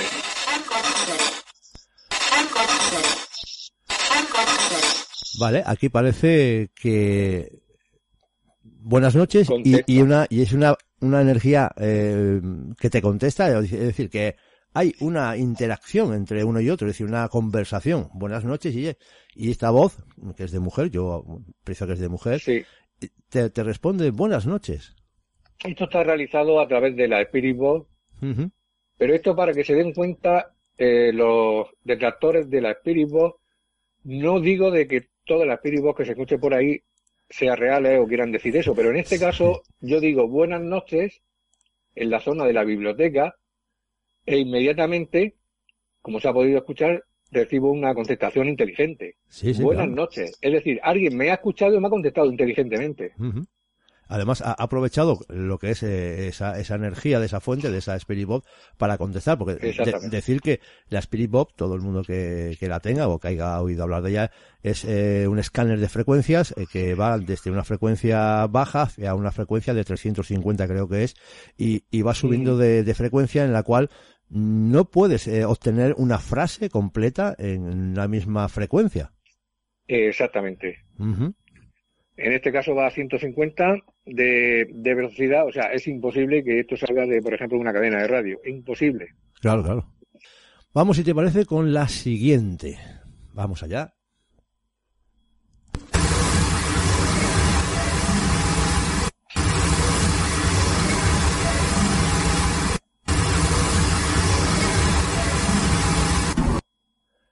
Parece decir si fue o, o para pa fuera, ¿no?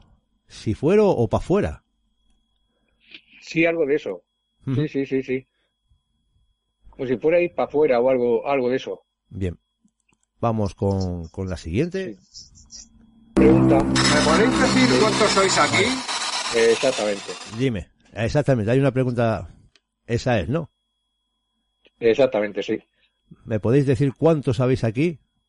No, pero la que te había puesto antes me decía eh, que te calles, algo así, ¿no? La que te había puesto anterior. Sí, sí. Y esta es la que tú dices conmigo. Hay otra que viene aquí, que es la cuarta que tengo. Vamos a ver, porque creo que. Vamos a ver aquí. Eh, José Gabriel, eh, a la hora de, hacer estas eh, grabaciones, estas incursiones, me imagino que lleváis un control de quién está, la gente que hay cuando se, se, se obtiene esas grabaciones, ¿no? Sí, sí, es decir, que no se queda, por ejemplo, cuando estamos en, eh, en una sala, yo normalmente en las investigaciones más de cuatro personas no me gusta, no me gusta llevar. Ujú. Para empezar por ahí. Y lo segundo, que, que esto sale, se puede escuchar perfectamente que esto sale del, de la mismo, de la misma Spirit Box. Sí, sí, sí, por eso te digo. Es decir, que nadie, nadie de otra zona puede contestar de esta manera. Además, se nota que no son, que no son voces naturales. Sí, claro, claro. Bien, vamos con esa cuarta psicofonía. ¿Me podéis decir cuántos sois aquí? ¿Me podéis decir cuántos sois aquí?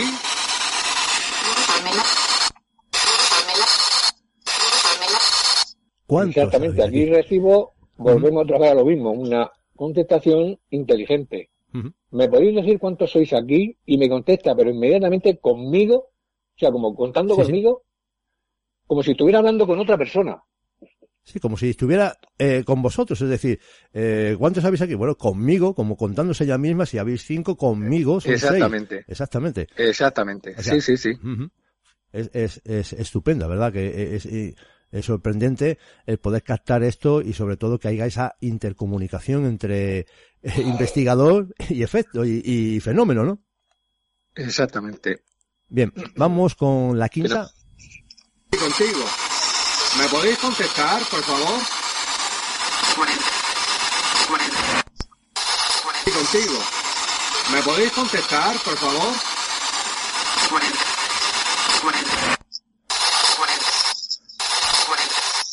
Es, es lo mismo, O sea, es, es decir, Sí, sí, sí. ¿Y Contestación inteligente y se escucha perfectamente. y la misma voz, parece ser, ¿no? Eh, José Gabriel. Sí, sí, sí.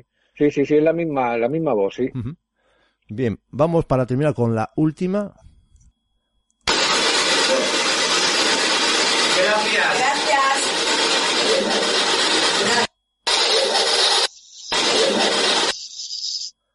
Bueno, aquí eh, de nada, aquí dan las gracias y, y vuelve a contestar, es decir, vuelve a interactuar con interactuar con, con los eh, investigadores y les da las gracias y él contesta pues de nada, ¿no?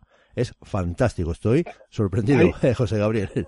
Exactamente. Pero hay otra, no sé si la tienes, Dime. que es que dice mi mujer sí es guapa. No, esa no me la mandaste. No, No. no, esa no. Sí, pero la he escuchado. Sí. Mi mujer es guapa y te contesta algo de gracias o algo así, me parece. Exactamente, sí. Es que es increíble, es que... mm, pero aparte es una voz que sobresale por encima de todo. Sí, sí, no, no, la, la escuché. Y eh, aparte súper clara, muy clara, muy clara. La escuché, bueno, lo que es en, en, en lo que tenéis en, en, en el YouTube, en, la- en las investigaciones, la escuché ahí y también la escuché en el programa de eh, gran amigo Joaquín Abenza. Ah, sí. Ahí también la escuché. Ahí sí, sí. Y creo que decía, mi mujer es guapa, ¿no? Que era el audio 7, María Ángeles, la dueña tenía, lo leo textualmente lo que me, lo que me habías mandado, pero no me mandaste la, la psicofonía. Tenía en las Ah, manos una, una, una rosa y le preguntamos, ¿qué tiene María Exactamente. Ángeles en las manos? Y la energía contesta para ver si, bueno, de esta manera podía eh, obtener inteligencia, contesta, una rosa. Exactamente. ¿eh? Es la- decir, que, que nos ven, nos ven perfectamente. Claro, claro. Eh, que no hace falta, como dicen en las películas, tener un televisor delante para, para hacer todo esto, ¿no? Y luego después eh, recibe la respuesta verdadera, inteligentemente le decimos que gracias, a lo cual hemos escuchado nosotros de nada. Es, sor- Exactamente. es sorprendente lo que es eh, el realizar estas investigaciones y sobre todo a la hora de escuchar eh, todas estas eh, parafonías y cofonías, como quieran llamarlo, y, y la verdad que me, me sorprende, digo, en el sentido de que a la hora de interactuar con contigo, ¿no? Es decir, con el experimentador, ¿no? No es muy frecuente en esto, ¿no, José Gabriel? Pues sí, aunque normalmente no suelo tampoco utilizar mucho la Spirit Box, pero hay momentos que Sí. sí, que sí la, la utilizo.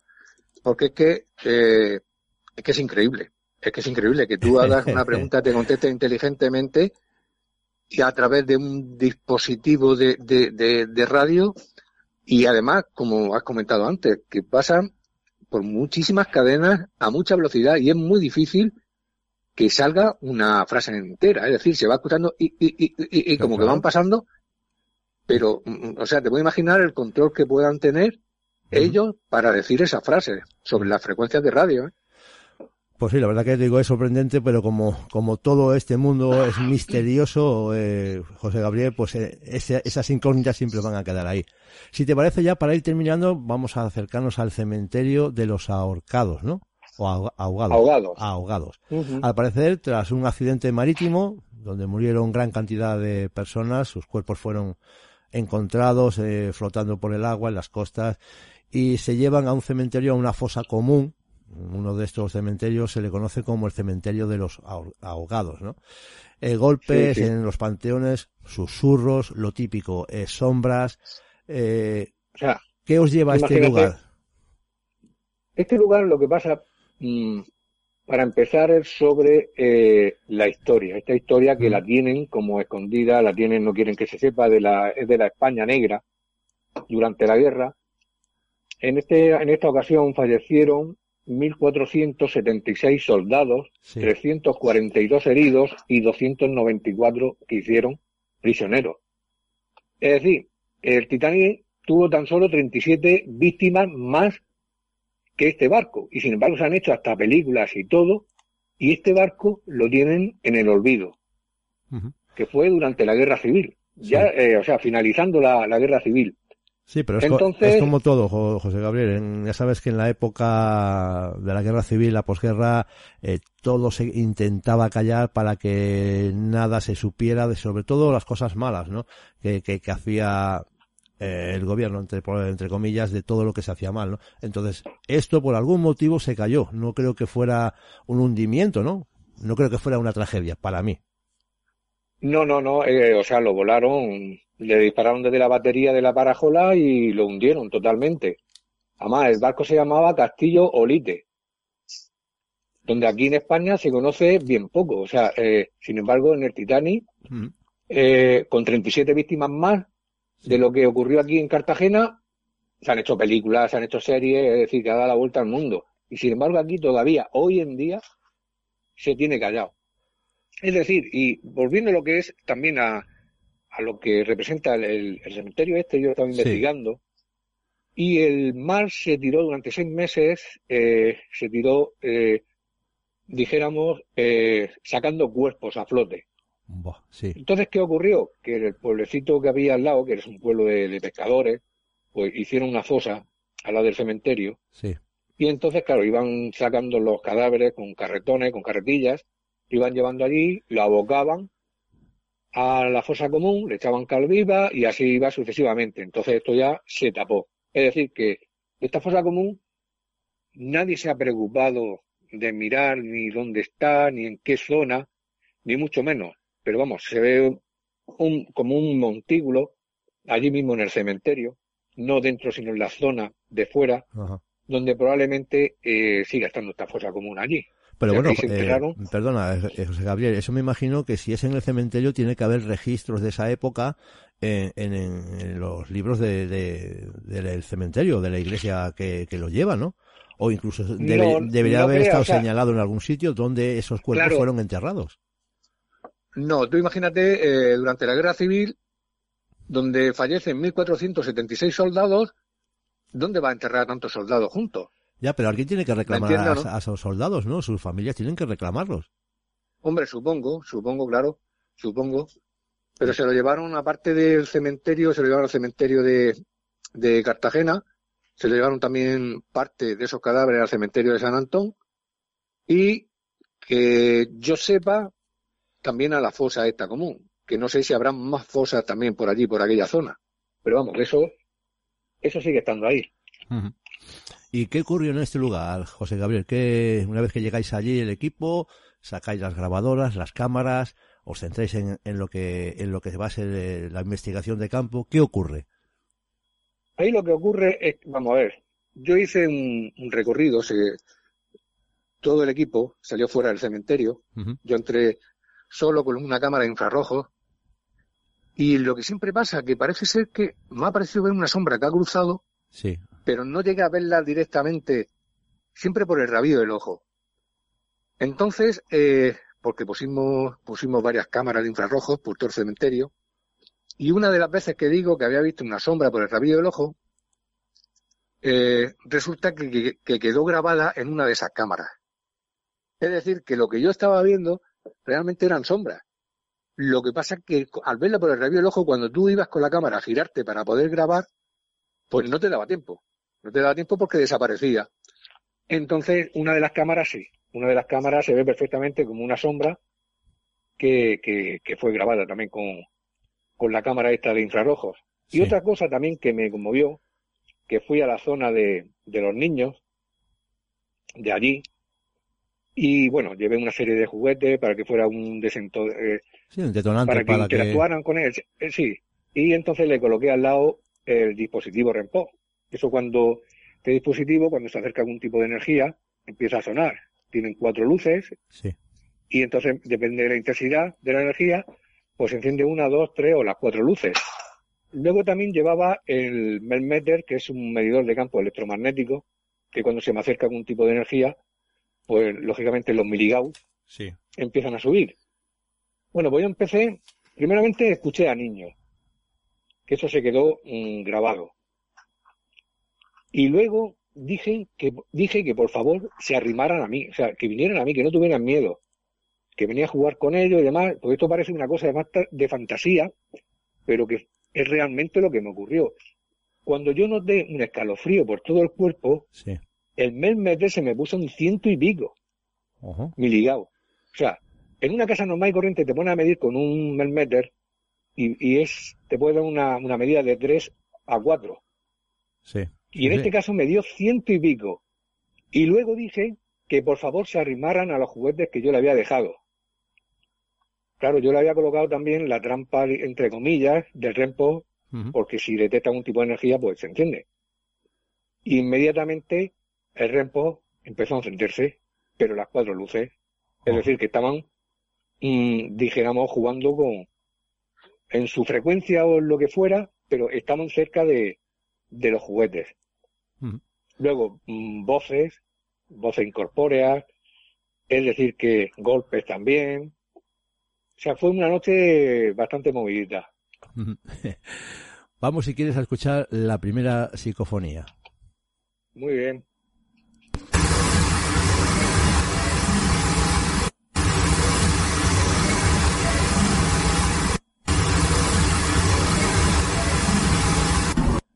Esta sí, esta decía, se fueron para afuera, es decir, como si vosotros hubierais salido, ¿no?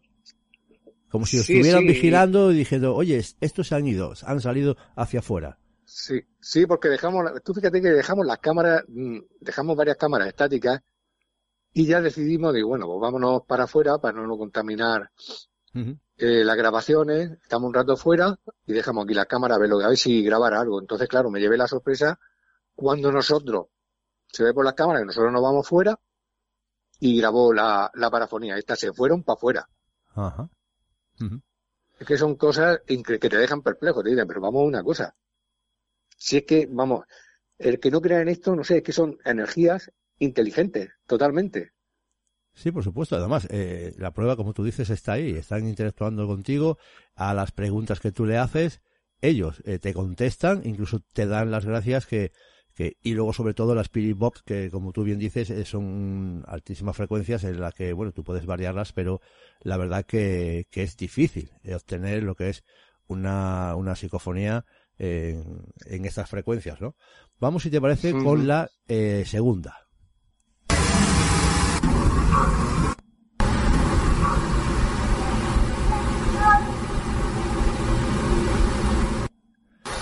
Aquí parece decir eh, que te calles. Sí, ahí es que cuando fui a hacer el recorrido por el cementerio, me senté al lado de un, de un panteón. Y entonces empecé a decir, pues a ver si pueden interactuar con el dispositivo REMPO, que lo tengo aquí al lado, que no sé qué, que no sé cuánto. Y entonces se escucha una voz que sale del panteón que dice, que te calles.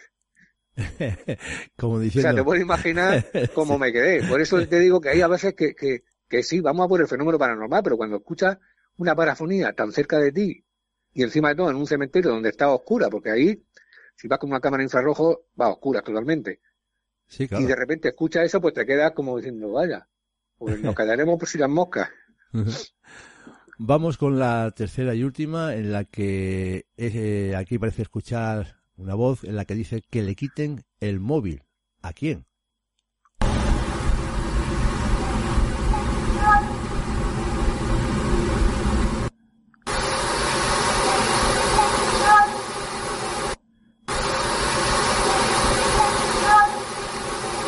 Y es una voz de una niña. Sí, sí, sí. Estábamos, tú fíjate, estábamos en la zona de, de los niños. Y claro, esta frase tiene para nosotros mucho sentido, porque es que eh, mm, empezamos a poner música republicana, sí. de cuando la República. Y claro, fue a través del móvil. Lo buscamos por internet y, y- y la pusimos, estuvimos ahí un tiempo escuchando música republicana y entonces ya lo paramos. En el momento que paramos la música, se escuchó esta voz de, de un niño o una niña, que le quiten el móvil, como diciendo, para ya, dejarnos tranquilos con tanta música y tanta historia. Y, so- y sobre todo música revolucionaria. Igual, si lo hubieras puesto la internacional, no lo sé. Sí, y tanto. Que por eso te digo, son contestaciones que, que ahora mismo tú lo escuchas así y dices, bueno, pero si sabes la situación, cómo fue, dices, es que esto es increíble, es que tiene sentido. Que le quiten el móvil para que pare ya de, de poner música de esta republicana. Claro, se ve que no, no eran de mucho afecto hacia la República, pero bueno. La verdad es que las pruebas están ahí, las eh, eh, incursiones están ahí, eh, incluso estuvisteis ahí también, creo que haciendo, pues, alguien estaba, una chica, quiero recordar, visto en, en el vídeo, eh, que estaba pues con- de pie intentando pues obtener algunas respuestas, ¿no? Ujú. Sí, sí, estuvimos toda la noche, hasta nos metimos en la zona donde está, donde había un huesario también. Por cierto, que allí no se podía apenas entrar, porque ahí tenía, eh, me acuerdo yo que teníamos que entrar con, con mascarilla, de un olor fuertísimo que había allí. Pero es decir, que estaba, eh, este, este cementerio está ahí abandonado, pero siguen estando los huesos. Sí, claro, claro. O sea que no lo han Siguen sacado. habiendo tumbas, y- sí, sí, o sea, te puedes imaginar ahí el, el- el olor que, que despedía esa zona. Y en fin, Pues eh, José Gabriel, eh, nos ha encantado escucharte, nos ha encantado escuchar estas parafonías. Seguro que nuestros oyentes, a algunos se le habrá puesto los pelos de punta, seguro que sí. Y la verdad que hemos disfrutado de esta investigación de campo y espero que no sea la última que vengas por aquí para contarnos. hombre, pues claro que no. Muchísimas gracias a vosotros también por invitarme a vuestro programa. Ya sabéis que para lo que queráis, aquí me tenéis. Pues muchísimas gracias, eh, José Gabriel. Pero antes de irte, eh, como siempre digo a nuestros invitados, vía de contacto, ¿dónde te pueden localizar? ¿Dónde pueden ver todas esas investigaciones eh, que lleváis a cabo? Sí, nosotros tenemos un canal en YouTube que se llama Investigaciones Adimensionales y allí pues tenemos unos cuantos, bueno, un montón de episodios y de cosas que no han sucedido Y bueno, a través también vía Facebook y si alguien quiere contactar conmigo, pues a través del correo electrónico que es jose.g.azorin.gmail.com.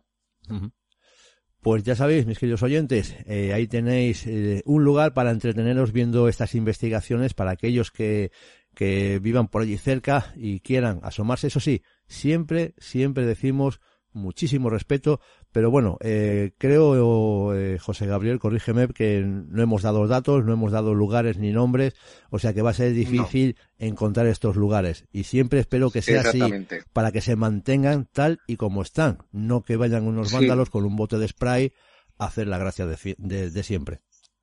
Exactamente, desgraciadamente tenemos que ir ahí siempre en el en más absoluto anonimato, porque la verdad que vamos a lugares que dan pena, lugares con historia, donde han ocurrido muchísimas cosas, tanto buenas como malas. Y, y, y, y está todo destrozado, lleno de cristales de botellas, de hacer botellón, de pintadas, de, en fin, una lástima. Por eso los, estos lugares siempre hay que mantenerlos en el más absoluto anonimato. Y solo siempre aquellos, dale la localización a aquellos que realmente vemos que se dedican a esto y que, bueno, es su pasión. Pues lo dicho, José Gabriel, gracias a ti, a todo tu equipo por habernos durante esta hora, que iba a ser un poquito menos, pero la verdad que me he sentido a gusto contigo, me he sentido a gusto con esta investigación, y espero que tú también lo hayas estado aquí con nosotros en este tiempo cero, en este barco del misterio. Pues yo estoy muy a gusto, esto ha sido muy agradable y bueno, si ya ha pasado una hora es que ni me he enterado, vamos, ni me he enterado, porque sabes tú, a lo que nos gusta estos temas y nos ponemos a hablar, nos podemos estar hablando sobre esto horas y horas y horas, porque no nos cansamos. Lo dicho, eh, José Gabriel, gracias por estar aquí. Un abrazo para ti y para todo tu grupo. Igualmente, hombre. Un, un saludo para todos. Ah, Muchas gracias. Gracias a ti. Hablamos.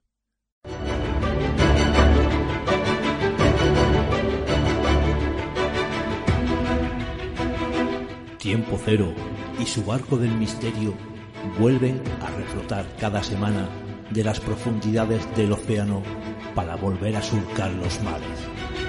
Partiremos hacia nuevas rutas en busca del misterio. Navegaremos hasta los confines de la Tierra para saber qué se esconde tras ese horizonte desconocido. Les invitamos a que nos acompañen cada semana a descubrir y esclarecer nuevos misterios, misterios se atreven a surcar los mares del misterio con nosotros?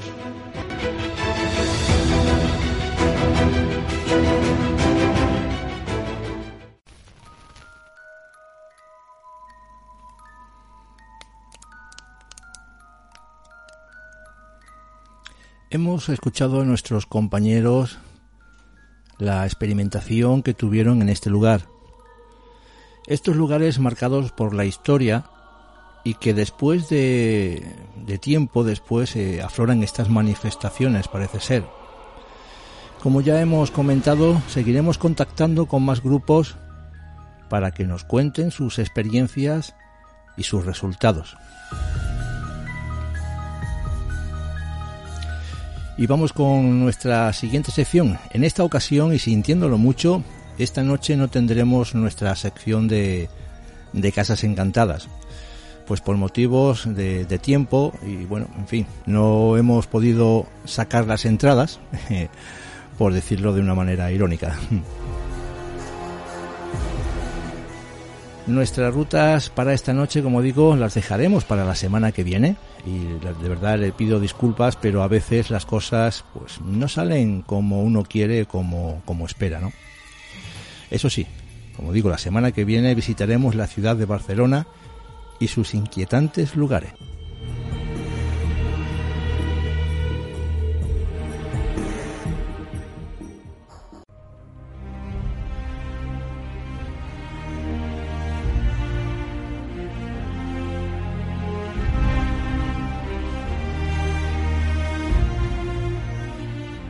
Ya entramos en la recta final de nuestro viaje de hoy nos detenemos en una isla para contarles un crimen que sucedió en un pueblecito donde, por culpa de unos sinvergüenzas, todo cambió de la noche a la mañana.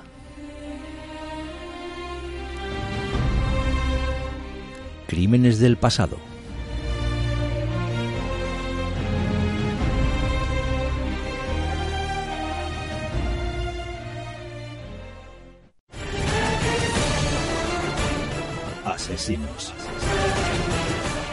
Ajustes de cuentas. Muertes extrañas. Crímenes del pasado.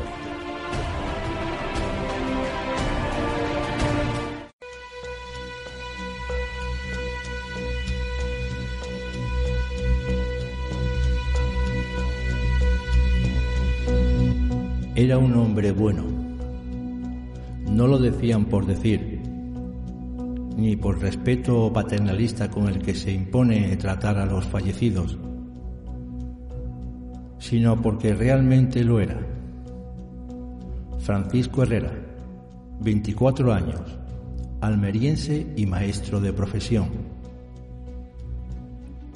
Llevaba tres años a cargo de la escuela de la Nissan en Langreo, cuando apareció muerto al lado del camino que iba desde Tudela Beguín hacia su casa.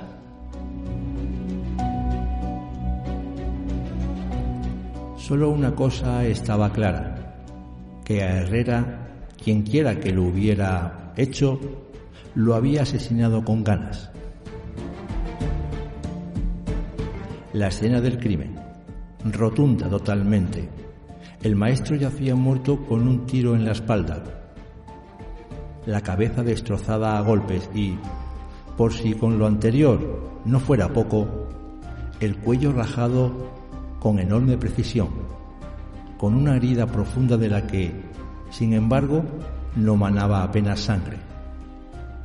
Poco más allá, cuatro cápsulas machacadas de las que no había logrado salir las balas correspondientes.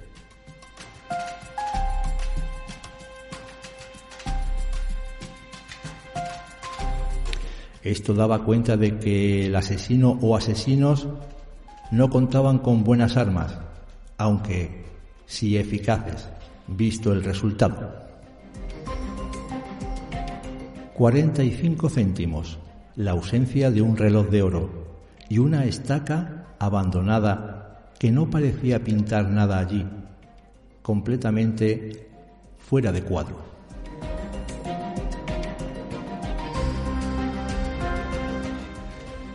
Nada más, el misterio estaba echado y el comercio, apesalumbrado, coincidía en que a aquellos momentos de octubre de 1921, el corresponsal de las cuencas del periódico era precisamente el maestro al que Herrera había reemplazado el anisal. Mi amigo y compañero Herrera, el hombre bueno y sencillo, culto y tolerable, Perseguía la obra que yo había empezado.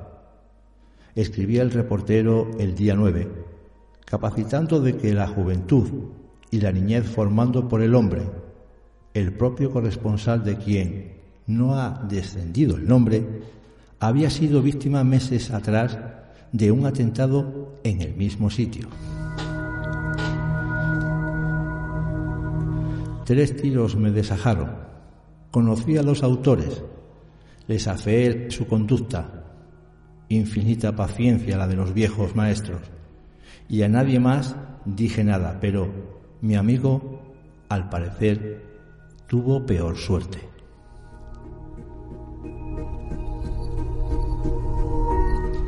Sobre la identidad de los asesinos de aquel apóstol de la cultura, y así lo defendía el comercio el día 15 de octubre. Nada, se sospechó, como narra la prensa, de los presos fugados que andaban por aquel entonces sembrando el terror en la zona, del Morriones, fugado de la cárcel de la Viana, donde cumplía cadena por haber matado a un hombre en colaboración con Gregorio Ramos, el mismo que se fugaría, por cierto, ocho años después con el anarquista Torres Escardín, uno de los protagonistas del atraco al Banco de España en Gijón.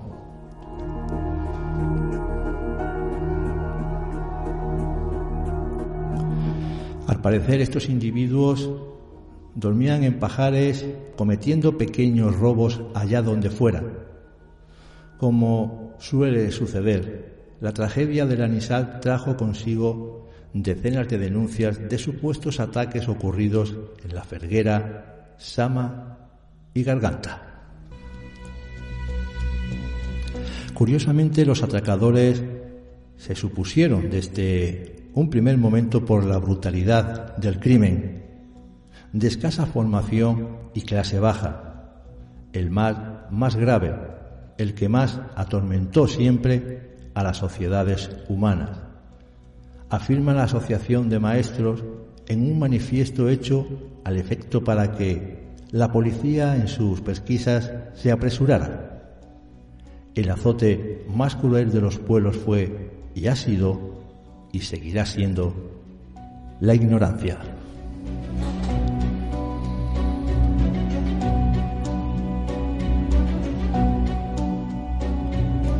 Ignorantes puede, pero listos. eran bastantes aquellos criminales que no eran ni el Pachón ni el Morriones y que se pasaron las noches posteriores al crimen durmiendo en las casas de las hermanas Benilde y Delfina, las de Muñín. Una de ellas, una de ellas, porque la otra dijo no saber nada, confesó ante la policía de que uno de los seductores le había dicho que ellos habían sido quienes mataron al maestro y el crimen además no había tenido más razón que la de entretenerse mientras desandaban el camino. Fernando García, Camín, 27 años, y Félix Barreiro, gallego, 24 años, confesaron haberse cruzado por casualidad con Herrera en la noche del crimen. El error del maestro, saludarles, le dio las buenas noches, siguió el camino, rozó al parecer con el brazo del gallego y se montó. Los criminales, contentos de sidra y aviados de gresca, se lanzaron sobre el maestro, descerrajándole tres tiros. Observamos confesaron que estaba muerto. Sobre una estaca pusimos su cadáver y lo condujimos seis metros apartándolo del camino. Para asegurarse del que el maestro no sobreviviría, para denunciarles, al gallego se le ocurrió degollarlo. Por ello, porque la herida había sido hecha cuando el corazón de Herrera ya había dejado de latir. La sentencia se leyó el 10 de octubre de 1922. La sentencia en singular porque en el año y medio en que el crimen y el juicio tardó en salir, Camil había muerto de tuberculosis en la cárcel de Oviedo. Ahora, el gallego se enfrentaba él solo al tribunal y a las iras de todos los que habían conocido al buen maestro. La verdad que no eran pocos. Al día siguiente, cuando Félix Barreiro ya había sido condenado a cadena perpetua, el comercio publicó por primera vez en su historia la foto de un crimen habido en Asturias. Había matado por matar, afirma en las páginas del comercio, el día en que Waldo Blanco, a la sazón, profesor de Landero y buen conocedor del asesinado. Amaba la vida como suele amar una juventud en la edad de la ilusión, y como amaba la vida, amaba a una mujer con amor, casto y puro. Al parecer en la tarde que precedió a su muerte, o eso, decían, Francisco Herrera volvía de cortejar a una moza de Tudela Beguín, que le tenía robado el alma. ¿Cómo saber que en plena flor de la vida y del éxito, que un par de desconocidos iban a robarle aquella noche y sin mediar motivos la vida?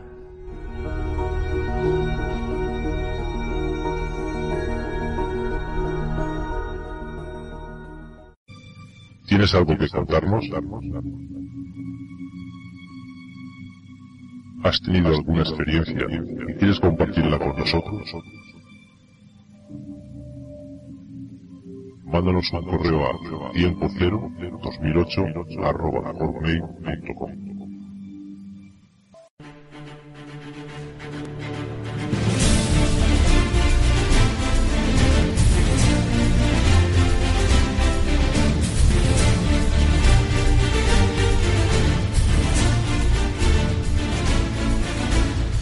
Una ruta más en nuestro libro de bitácoras.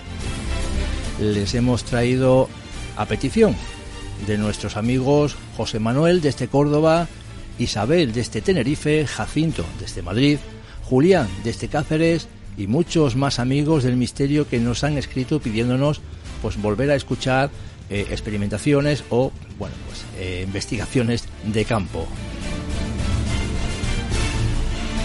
Y para mí es grato saber que os interesáis por estos temas, al igual que hay muchos que aún nos quedan por saber y experimentar.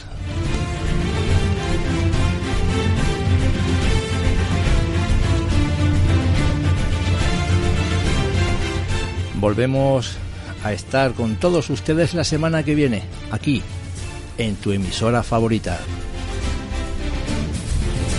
Amigos, me despido de todos ustedes y reciban un cordial saludo de este viajero del misterio, Salvador Rebollo. Nos volvemos a encontrar en siete días, una semana. Hasta entonces, que duerman bien, si pueden, si si pueden, si pueden. Si pueden.